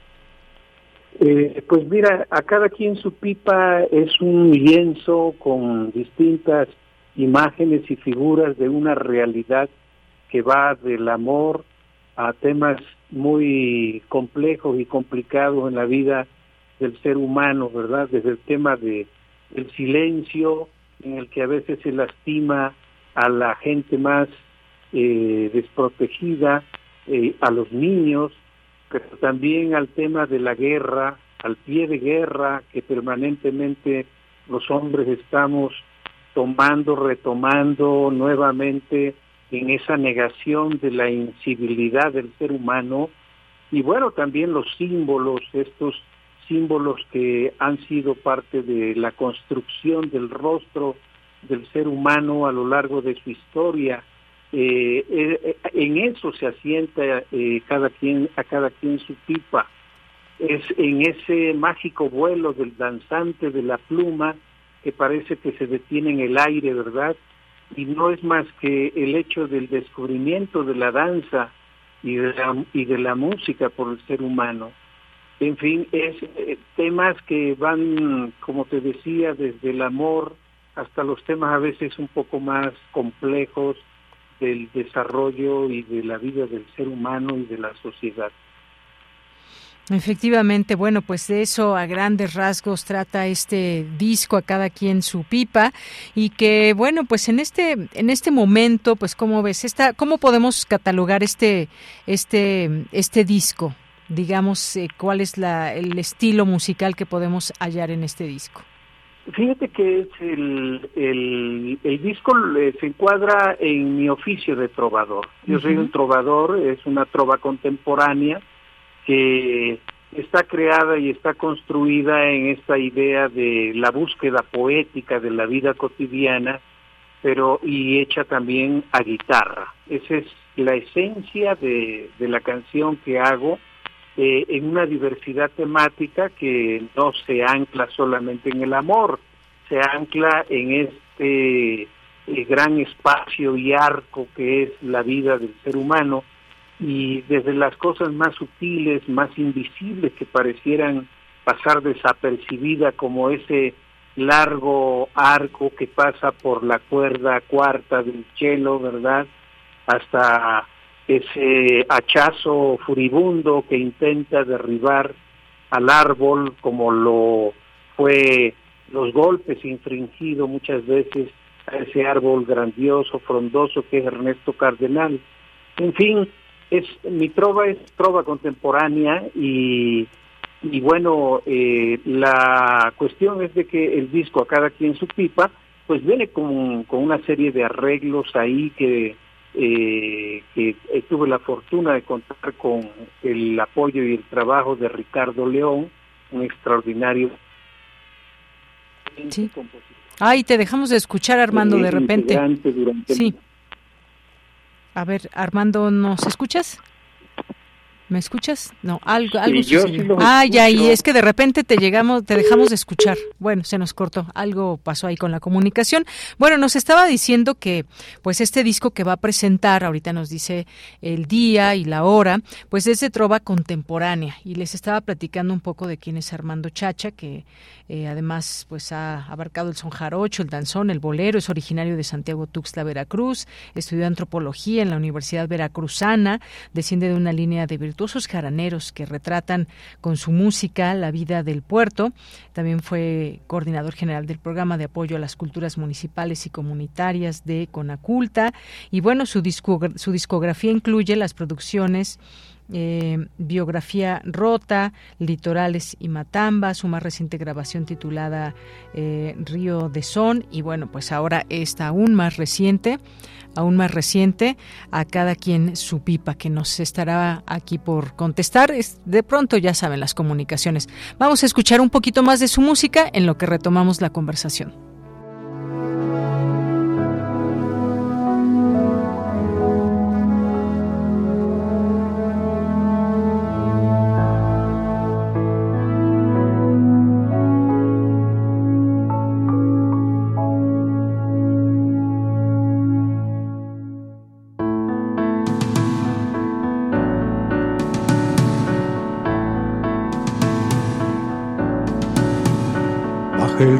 Tepango con su agua de nube, con aliento de mar y brazos de selva, con labios de brisa, con ojos de agua y horizontes azules pueblos que sueñan, ríos.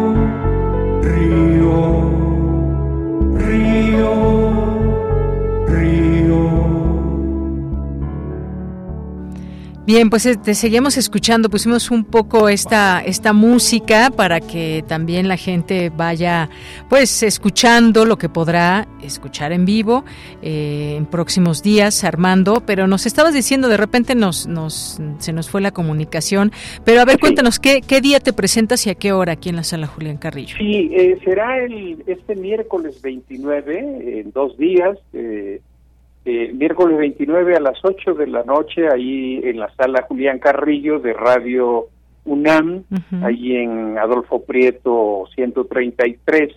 Ahí estaremos y cantaremos, contaremos también con la presencia de el poeta Eduardo Langagne, quien hará eh, la presentación eh, de este ritual, digamos, del sacar el disco, eh, ponerlo en movimiento él, eh, él comentará el disco, contaremos también con la presencia de Modesto López, el, el, director de Ediciones Pentagrama, con quien he sacado prácticamente todos mis discos.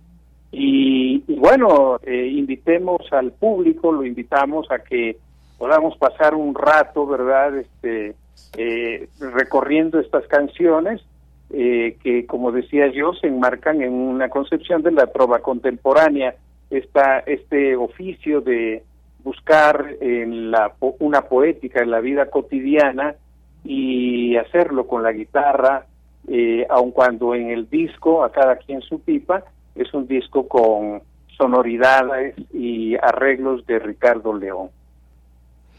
Muy bien, bueno, pues ahí está, dejamos esta invitación un poco más, digamos, para eh, conocer más de tu música. Ya estábamos aquí al principio escuchando una canción, ahora otra, nos despediremos con otro poco más de otra de tus canciones que se incluyen en este disco. Eh, nos decías un poco de este disco que más hacia la trova contemporánea, eh, digamos, eh, a, a, qué le cantas en, esta, en este disco. Qué significa esto de a cada quien su pipa. Cuéntanos un poco de esta idea, cómo nació este proyecto de este disco. Sí, mira, el a cada quien su pipa es es un recuento, digamos, eh, de símbolos en el desarrollo de la del ser humano, del individuo y del ser humano en sociedad. Es, eh, esos símbolos que, como decía en principio, imaginar el, el, el, el, el giro del danzante de la pluma en la cual está eh, reproduciendo su noción del tiempo. Y es al mismo tiempo eh, esta forma de a cada quien su pipa así como los indios los indios Sioux se reunían y se sentaban en círculos para poder fumar la pipa y con el humo poder conectar la tierra y el cielo que no era más que el lugar donde habitan los espíritus, pero también es a cada quien su pipa, esta forma de eh, compartir la, la pipa para poder dialogar y, y resolver a veces las controversias que el mismo ser humano se genera, ¿verdad? Entonces, es como dice la canción, nací de esta lechosa oscuridad y descubrí la danza y su espiral, reuní piedras de río, señas del tiempo, palabras en remolino. Es, es eh, de esto se trata eh, la canción y de esto en de esto se trata la reunión de canciones que vamos este, a cantar porque son las piezas que vienen en el disco. Viene una una canción que se llama eh, Ventarrón, que es una pieza que trata de este nomadismo contemporáneo eh, muy fuerte que se viene dando desde los 70 en el mundo, que es el, la migración del individuo y de, muchos pueblos que migran por distintas situaciones, desde la guerra hasta los deseos de construir nuevos tiempos, nuevos futuros para ellos y para sus familias, ¿verdad?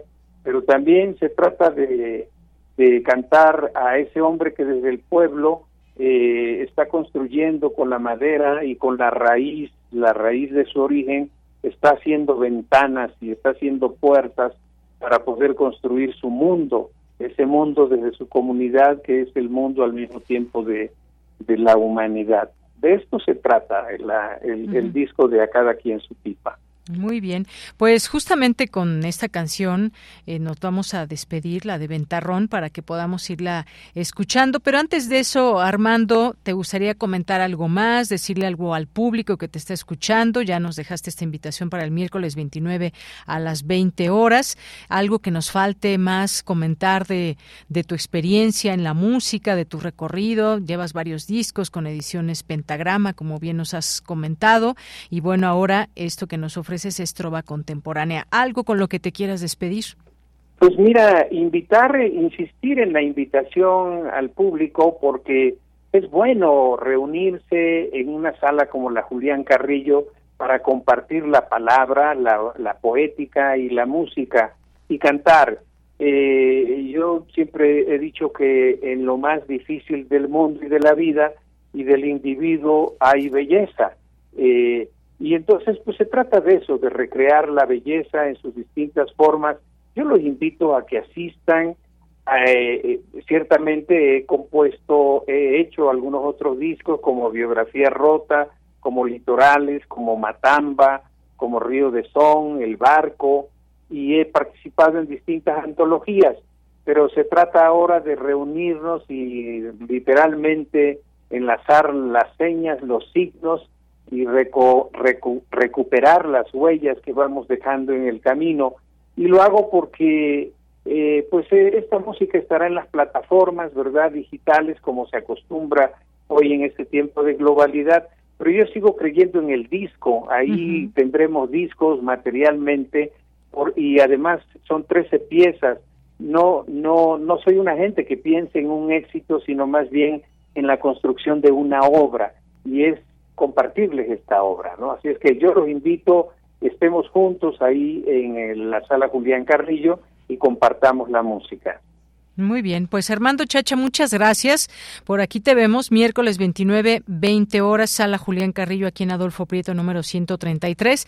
Gracias por estar aquí vía telefónica y vamos a despedirnos con esto que nos decías, Ventarrón. Hasta pronto. Gracias, Deyanira. Muchas gracias a tu auditorio. Hasta luego. Hasta luego, gracias.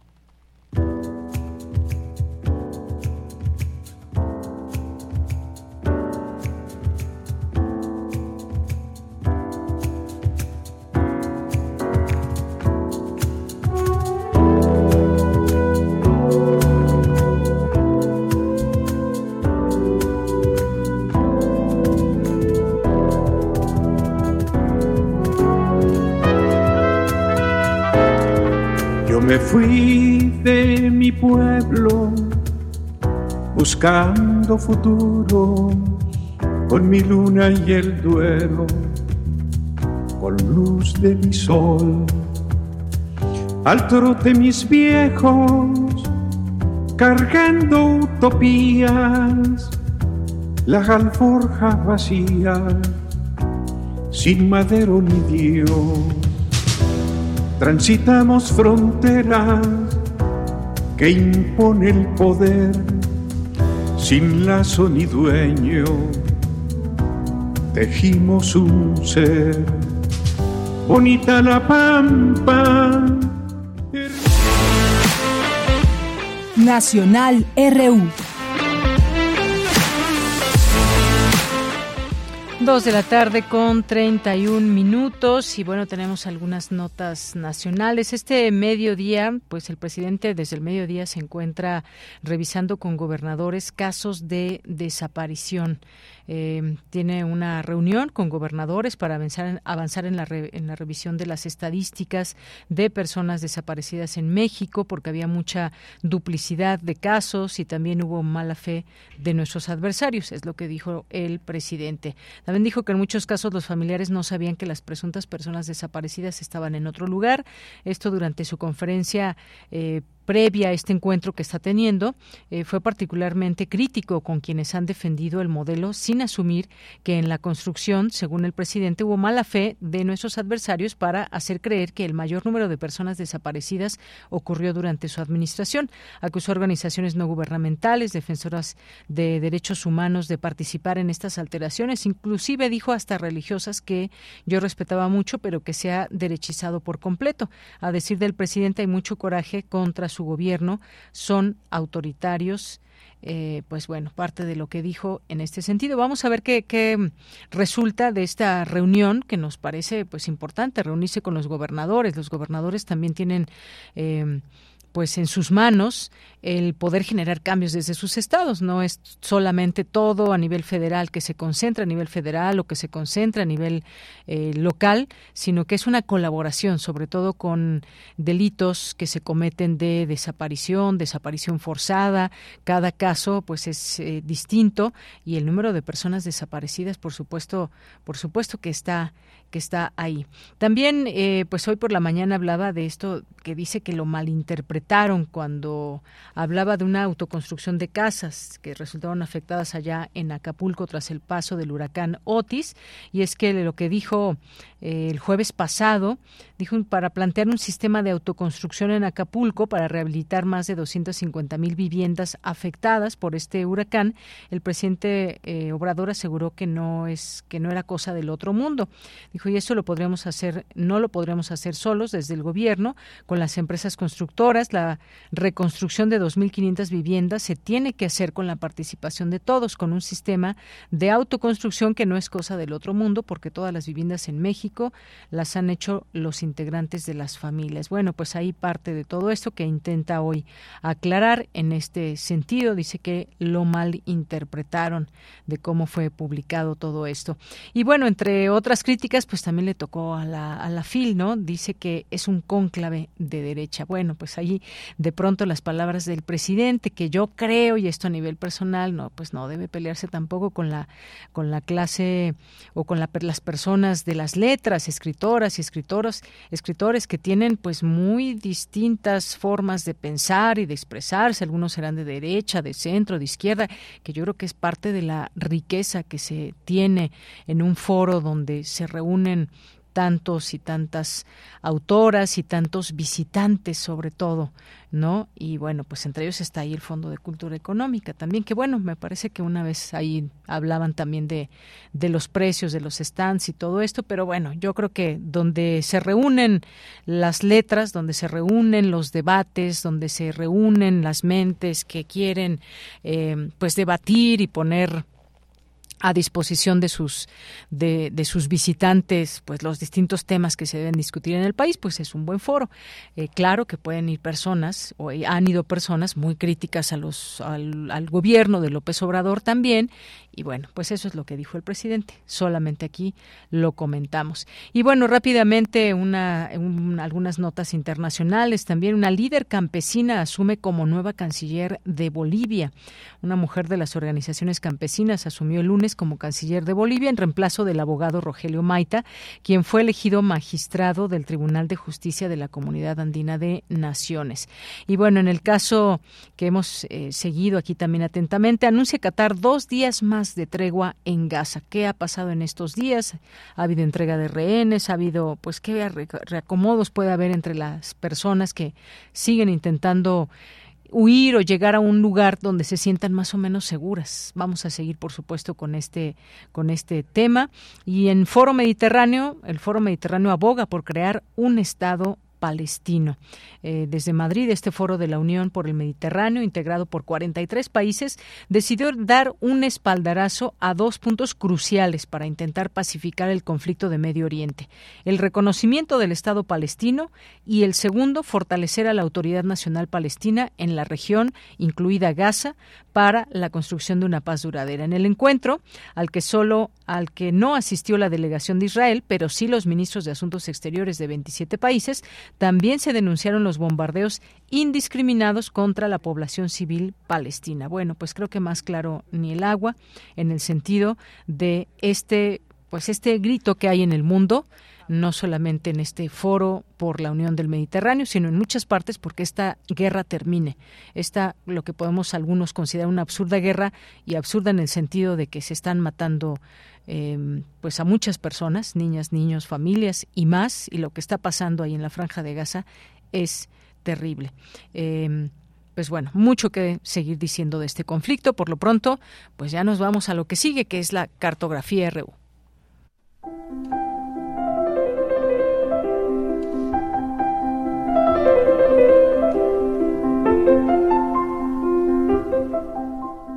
Cartografía RU con Otto Cázares. Bueno, y Otto Cázares ya está listo, como todos los lunes, aquí en Prisma RU, que nos trae su cartografía de hoy. ¿Qué tal, Otto? Buenas tardes. Ay, buenas tardes, querida Deyanira. Qué gusto escucharte, qué gusto conectarme de nuevo a estos comentarios después de una semana de descanso. Celebro estar aquí, pero lamento también tener que abordar este tema, pero bueno, hay que hacerlo también con cierta fascinación intelectual porque ustedes como yo deben estar muy sorprendidos de lo que acaba de acontecer en Argentina y esta cartografía la he titulado Ubu Milei, ya verán ustedes por qué, y el ascenso de las nuevas derechas. Ocurre que acabo de leer un libro que quita el aliento, Los náufragos del Batavia, y el autor, que Simón Ley, en un momento de mucha lucidez, afirma con mucha razón que lo que llamamos civilización es ese complejo entramado que aminora las posibilidades de ser brutales, posibilidades que como seres humanos no son tan propensas. Y sorprende en el libro con qué facilidad puede levantarse ese entramado de la civilización y darnos la oportunidad de ser brutales. Parece que ahora todas las campañas políticas dan esa posibilidad, como si las campañas políticas fueran estados de excepción, y sorprende, desde luego, comprobar cuán lejos nos hallamos de lo que podríamos llamar la ética del corazón, que es ese básico suponer en el otro, en la otra, una competencia ética, aquello que Pablo de Tarso concebía como el instinto natural, la percepción de unas leyes éticas básicas que tenemos por ser seres humanos y que están inscritas en una parte de la conciencia que se llama síntesis. Si algo supo ese sabio que fue Michel de Montaigne en sus cerca de mil páginas de ensayo, eh, que fue un moralista, pero que fue sanamente escéptico de todas las cosas, es que esa ley natural es producto de la costumbre. Y como tal, Michel de Montaigne sabía que la costumbre se hace con eso precisamente, con costumbre y con ejercicio continuo. Y Michel de Montaigne lo escribió, no nos regañó para nada, sino más bien comprendía que somos inconstantes por naturaleza, que cambiamos de opinión con facilidad y que el estado de cosas cambia de repente y que lo que parecía dispuesto de, la izquierda, ahora está dispuesto a la derecha. Digo esto porque estoy muy sorprendido de cómo las derechas han tomado las riendas de una supuesta transgresión. Y pienso en el fenómeno de mi ley. Sobre eso voy a reflexionar. No queda la duda de que ya nada es por definición en la segunda década del siglo XXI. El fascismo incluso ya no lo es por definición. Y pongo el ejemplo, el fascismo histórico en el siglo XX tenía un horizonte utópico de construcción de un hombre nuevo, una idea que resultó nefasta desde luego. Pero los fascismos, así en plural, de la segunda década del siglo XXI, que también se hacen llamar libertarismo, se basan en una esencial infantilización de la idea de la libertad y dicen, si tú me pones límites, afectas mi libertad. Yo puedo decir lo que me venga en gana. Y bueno, pues ya sabemos que ser libres es también conocer los límites de lo que se puede decir y hacer. Los viejos humanistas, que pueden resultar rancios para muchos, pero que raramente son desacertados, llamaban prudentes a los que pueden controlar sus impulsos, llamaban lábiles a quienes no controlan sus impulsos, pero tienen conciencia por lo menos de que no controlan sus impulsos. Y llamaban brutales a quienes no se autocontrolan, pero que tampoco están conscientes de que no se controlan. De brutales está llena nuestra década. De brutales están llenas las campañas políticas. Piensen ustedes también en la historia reciente, los acontecimientos muy recientes.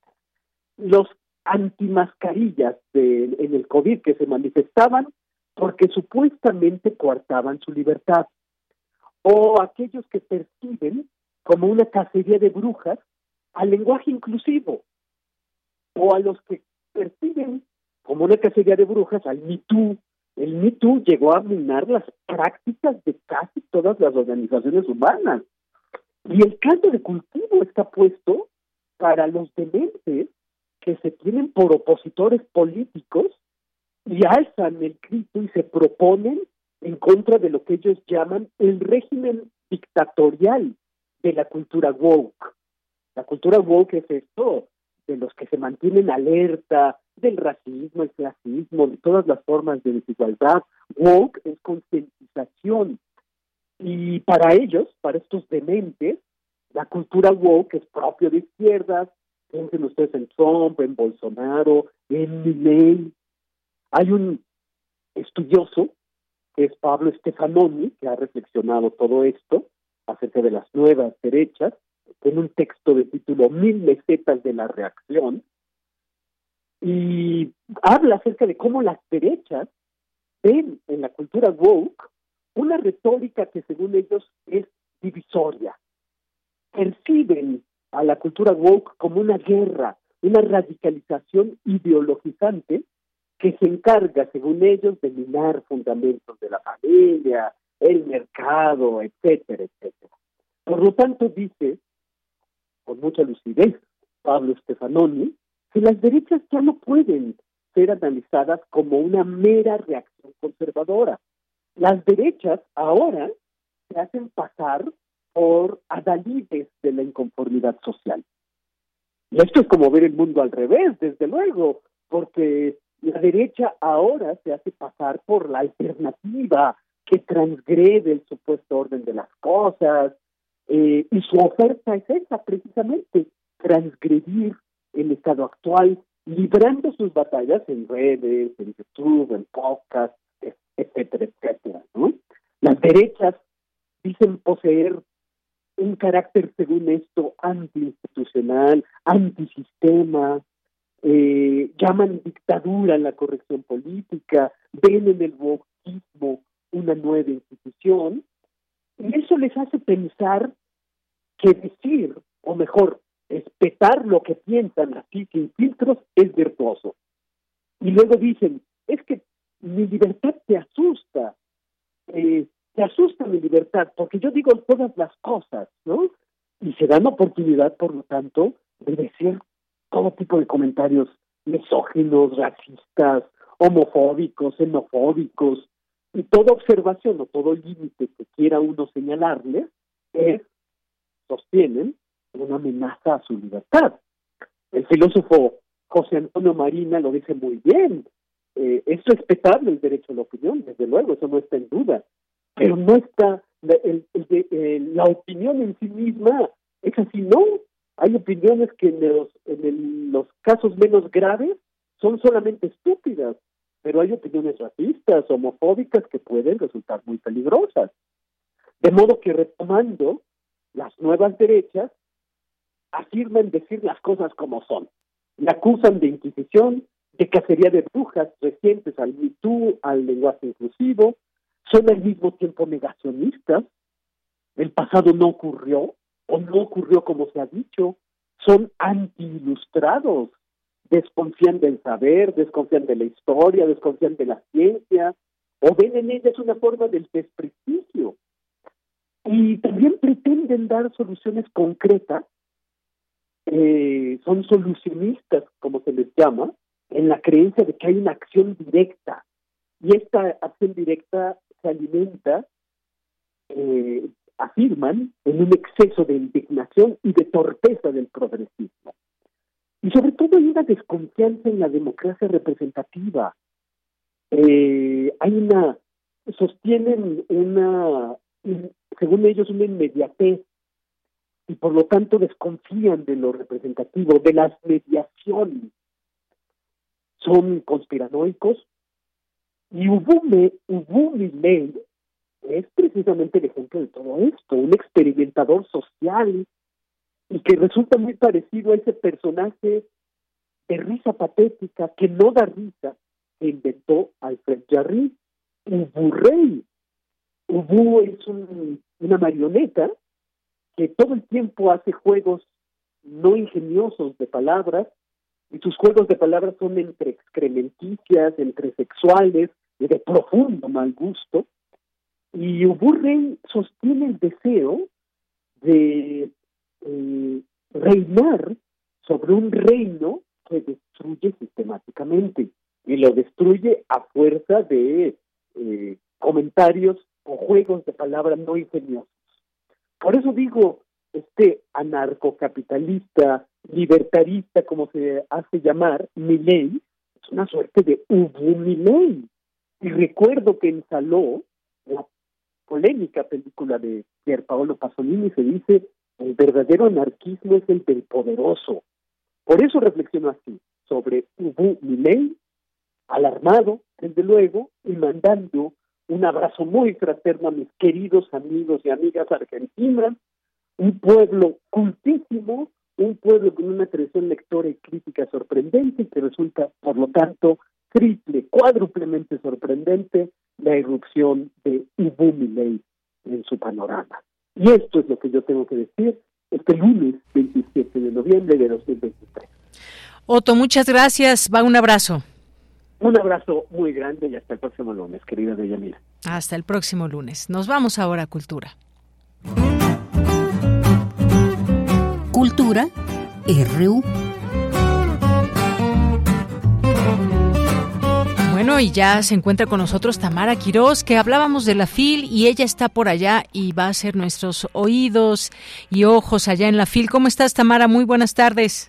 Deyanira, muy buenas tardes, qué gusto saludarte. Efectivamente, desde estos pasillos de eh, la FIL, la Feria Internacional de Libros de Guadalajara, que inició este fin de semana y que culminará el 3 de diciembre de este año, de este 2023.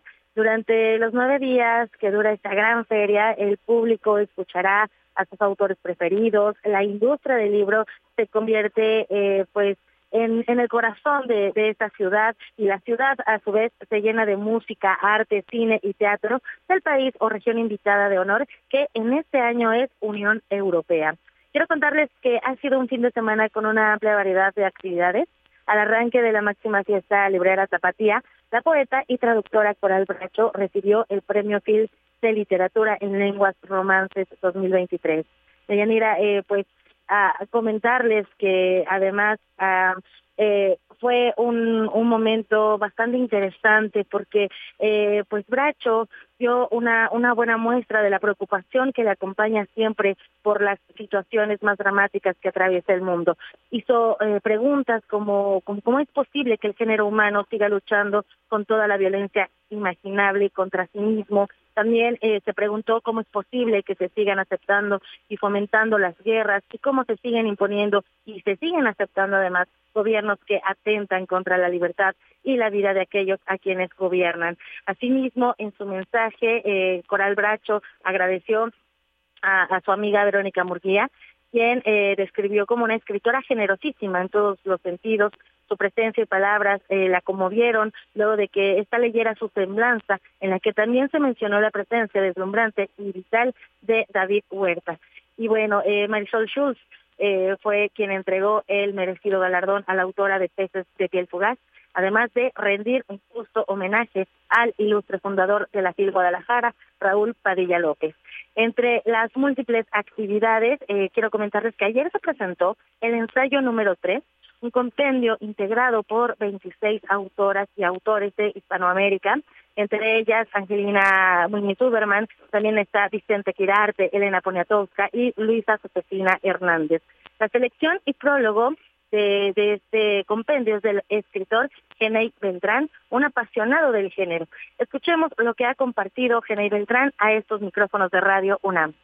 Sí, este es el tercer tomo de una colección que anualmente hace la UNAM, que ahora está dedicada a ensayo.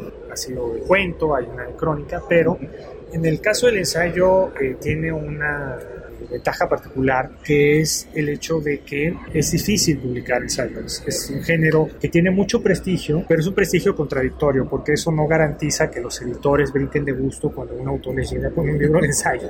Todo el mundo lo respeta, todo el mundo aplaude que haya autores que se dediquen al ensayo. Sin embargo, así como hay muchos premios de poesía, muchos premios de cuento, casi no hay premios de, de ensayo y las editoriales pueden llegar a publicar libros de ensayo, pero a, veces más bien cuando se trata ya de un autor muy prestigiado, de un novelista o de un poeta que ha llegado a una posición de muchísimo renombre. Y son usualmente las editoriales universitarias o las editoriales independientes las que tienen una mayor apertura a la publicación de libros de ensayo. Y además aquí lo que ocurre es que tenemos más de 20 autores en una antología, lo cual significa que es para mí lo, lo que yo querría es que sea una puerta de entrada para conocer la obra ensayística de 27 autores. Esa es como una probada de lo que estos autores escriben y algunos de ellos son autores que no se relacionan o que no los relacionamos directamente con la escritura de ensayo. En otros casos, pues sí, son autores que se han dedicado muy brillantemente incluso a reflexionar sobre el ensayo, que creo que forman entonces ese diálogo de distintas generaciones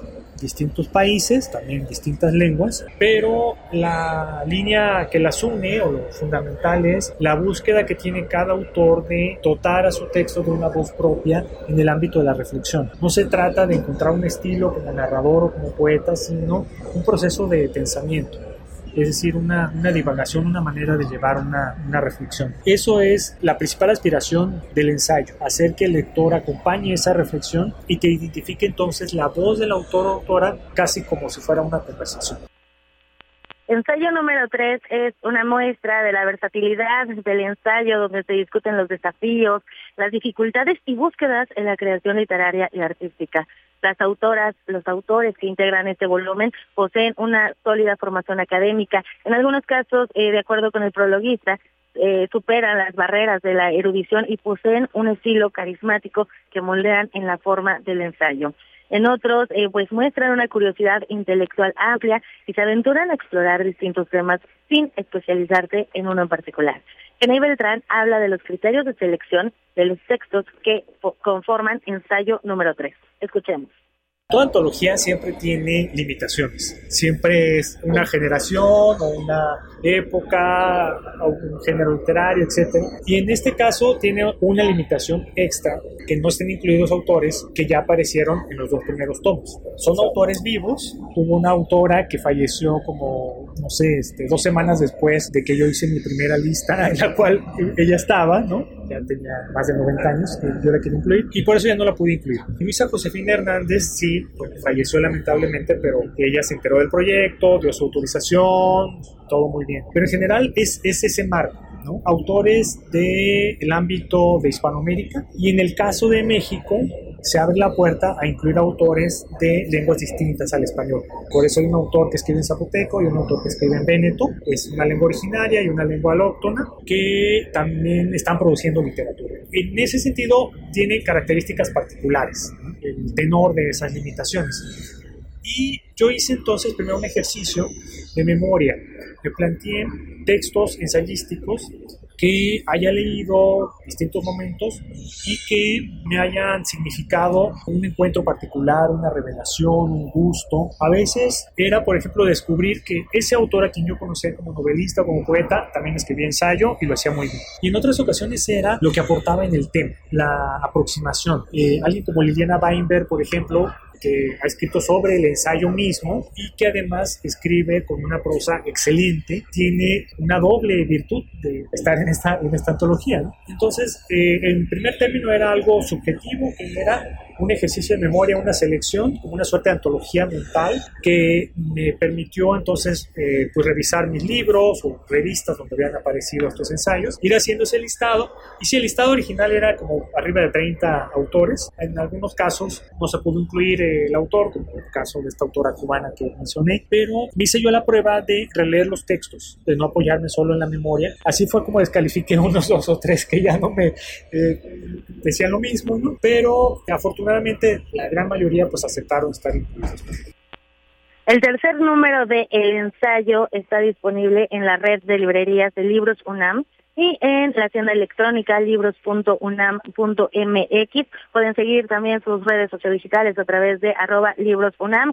Y bueno, hasta aquí la información. No me voy sin antes decirles que eh, mañana regreso con más información de lo que pasa en esta FIL Guadalajara y también los invito a que sintonicen Radio UNAM de 5 a 6 de la tarde porque estaremos en transmisión especial de Escaparate 961. Tendremos bastante información, también algunas conversaciones con, con escritores y escritoras, también eh, la presencia de Italia, de la Unión Europea y de otros tantos países en este encuentro y también estaremos de, de 4 a 5 de la tarde a través de las frecuencias de Radio Universidad Guadalajara.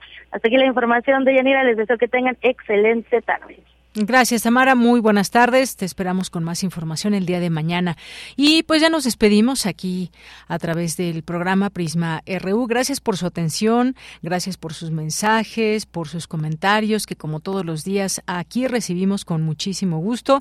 Así que, pues bueno, seguramente será una semana de mucha información, sobre todo desde la FIL Guadalajara y muchas otras cosas que iremos aquí platicando. Hay varios temas, este que decíamos de esta reunión del presidente con gobernadores para hablar de las desapariciones, que sin duda será importante pues conocer de cerca pues qué es lo que se dice, qué es lo que se platica en este sentido y bueno, pues también está este tema internacional que pues mantiene también muy a la expectativa y luego de este foro que platicaba yo hace un momento en donde pues se pide el reconocimiento del Estado palestino. Muy interesante también todo este tema que estaremos abordando a lo largo de la semana. Así que pues nos despedimos. Gracias a todo el equipo. A nombre, a nombre de todos ellos, yo soy de Yanira Morán y lo esperamos mañana en punto de la una con más información. Por lo pronto, gracias, buenas tardes y buen provecho. Radio UNAM presentó Prisma RU. Una mirada universitaria sobre los acontecimientos actuales. Prisma RU. Relatamos al mundo.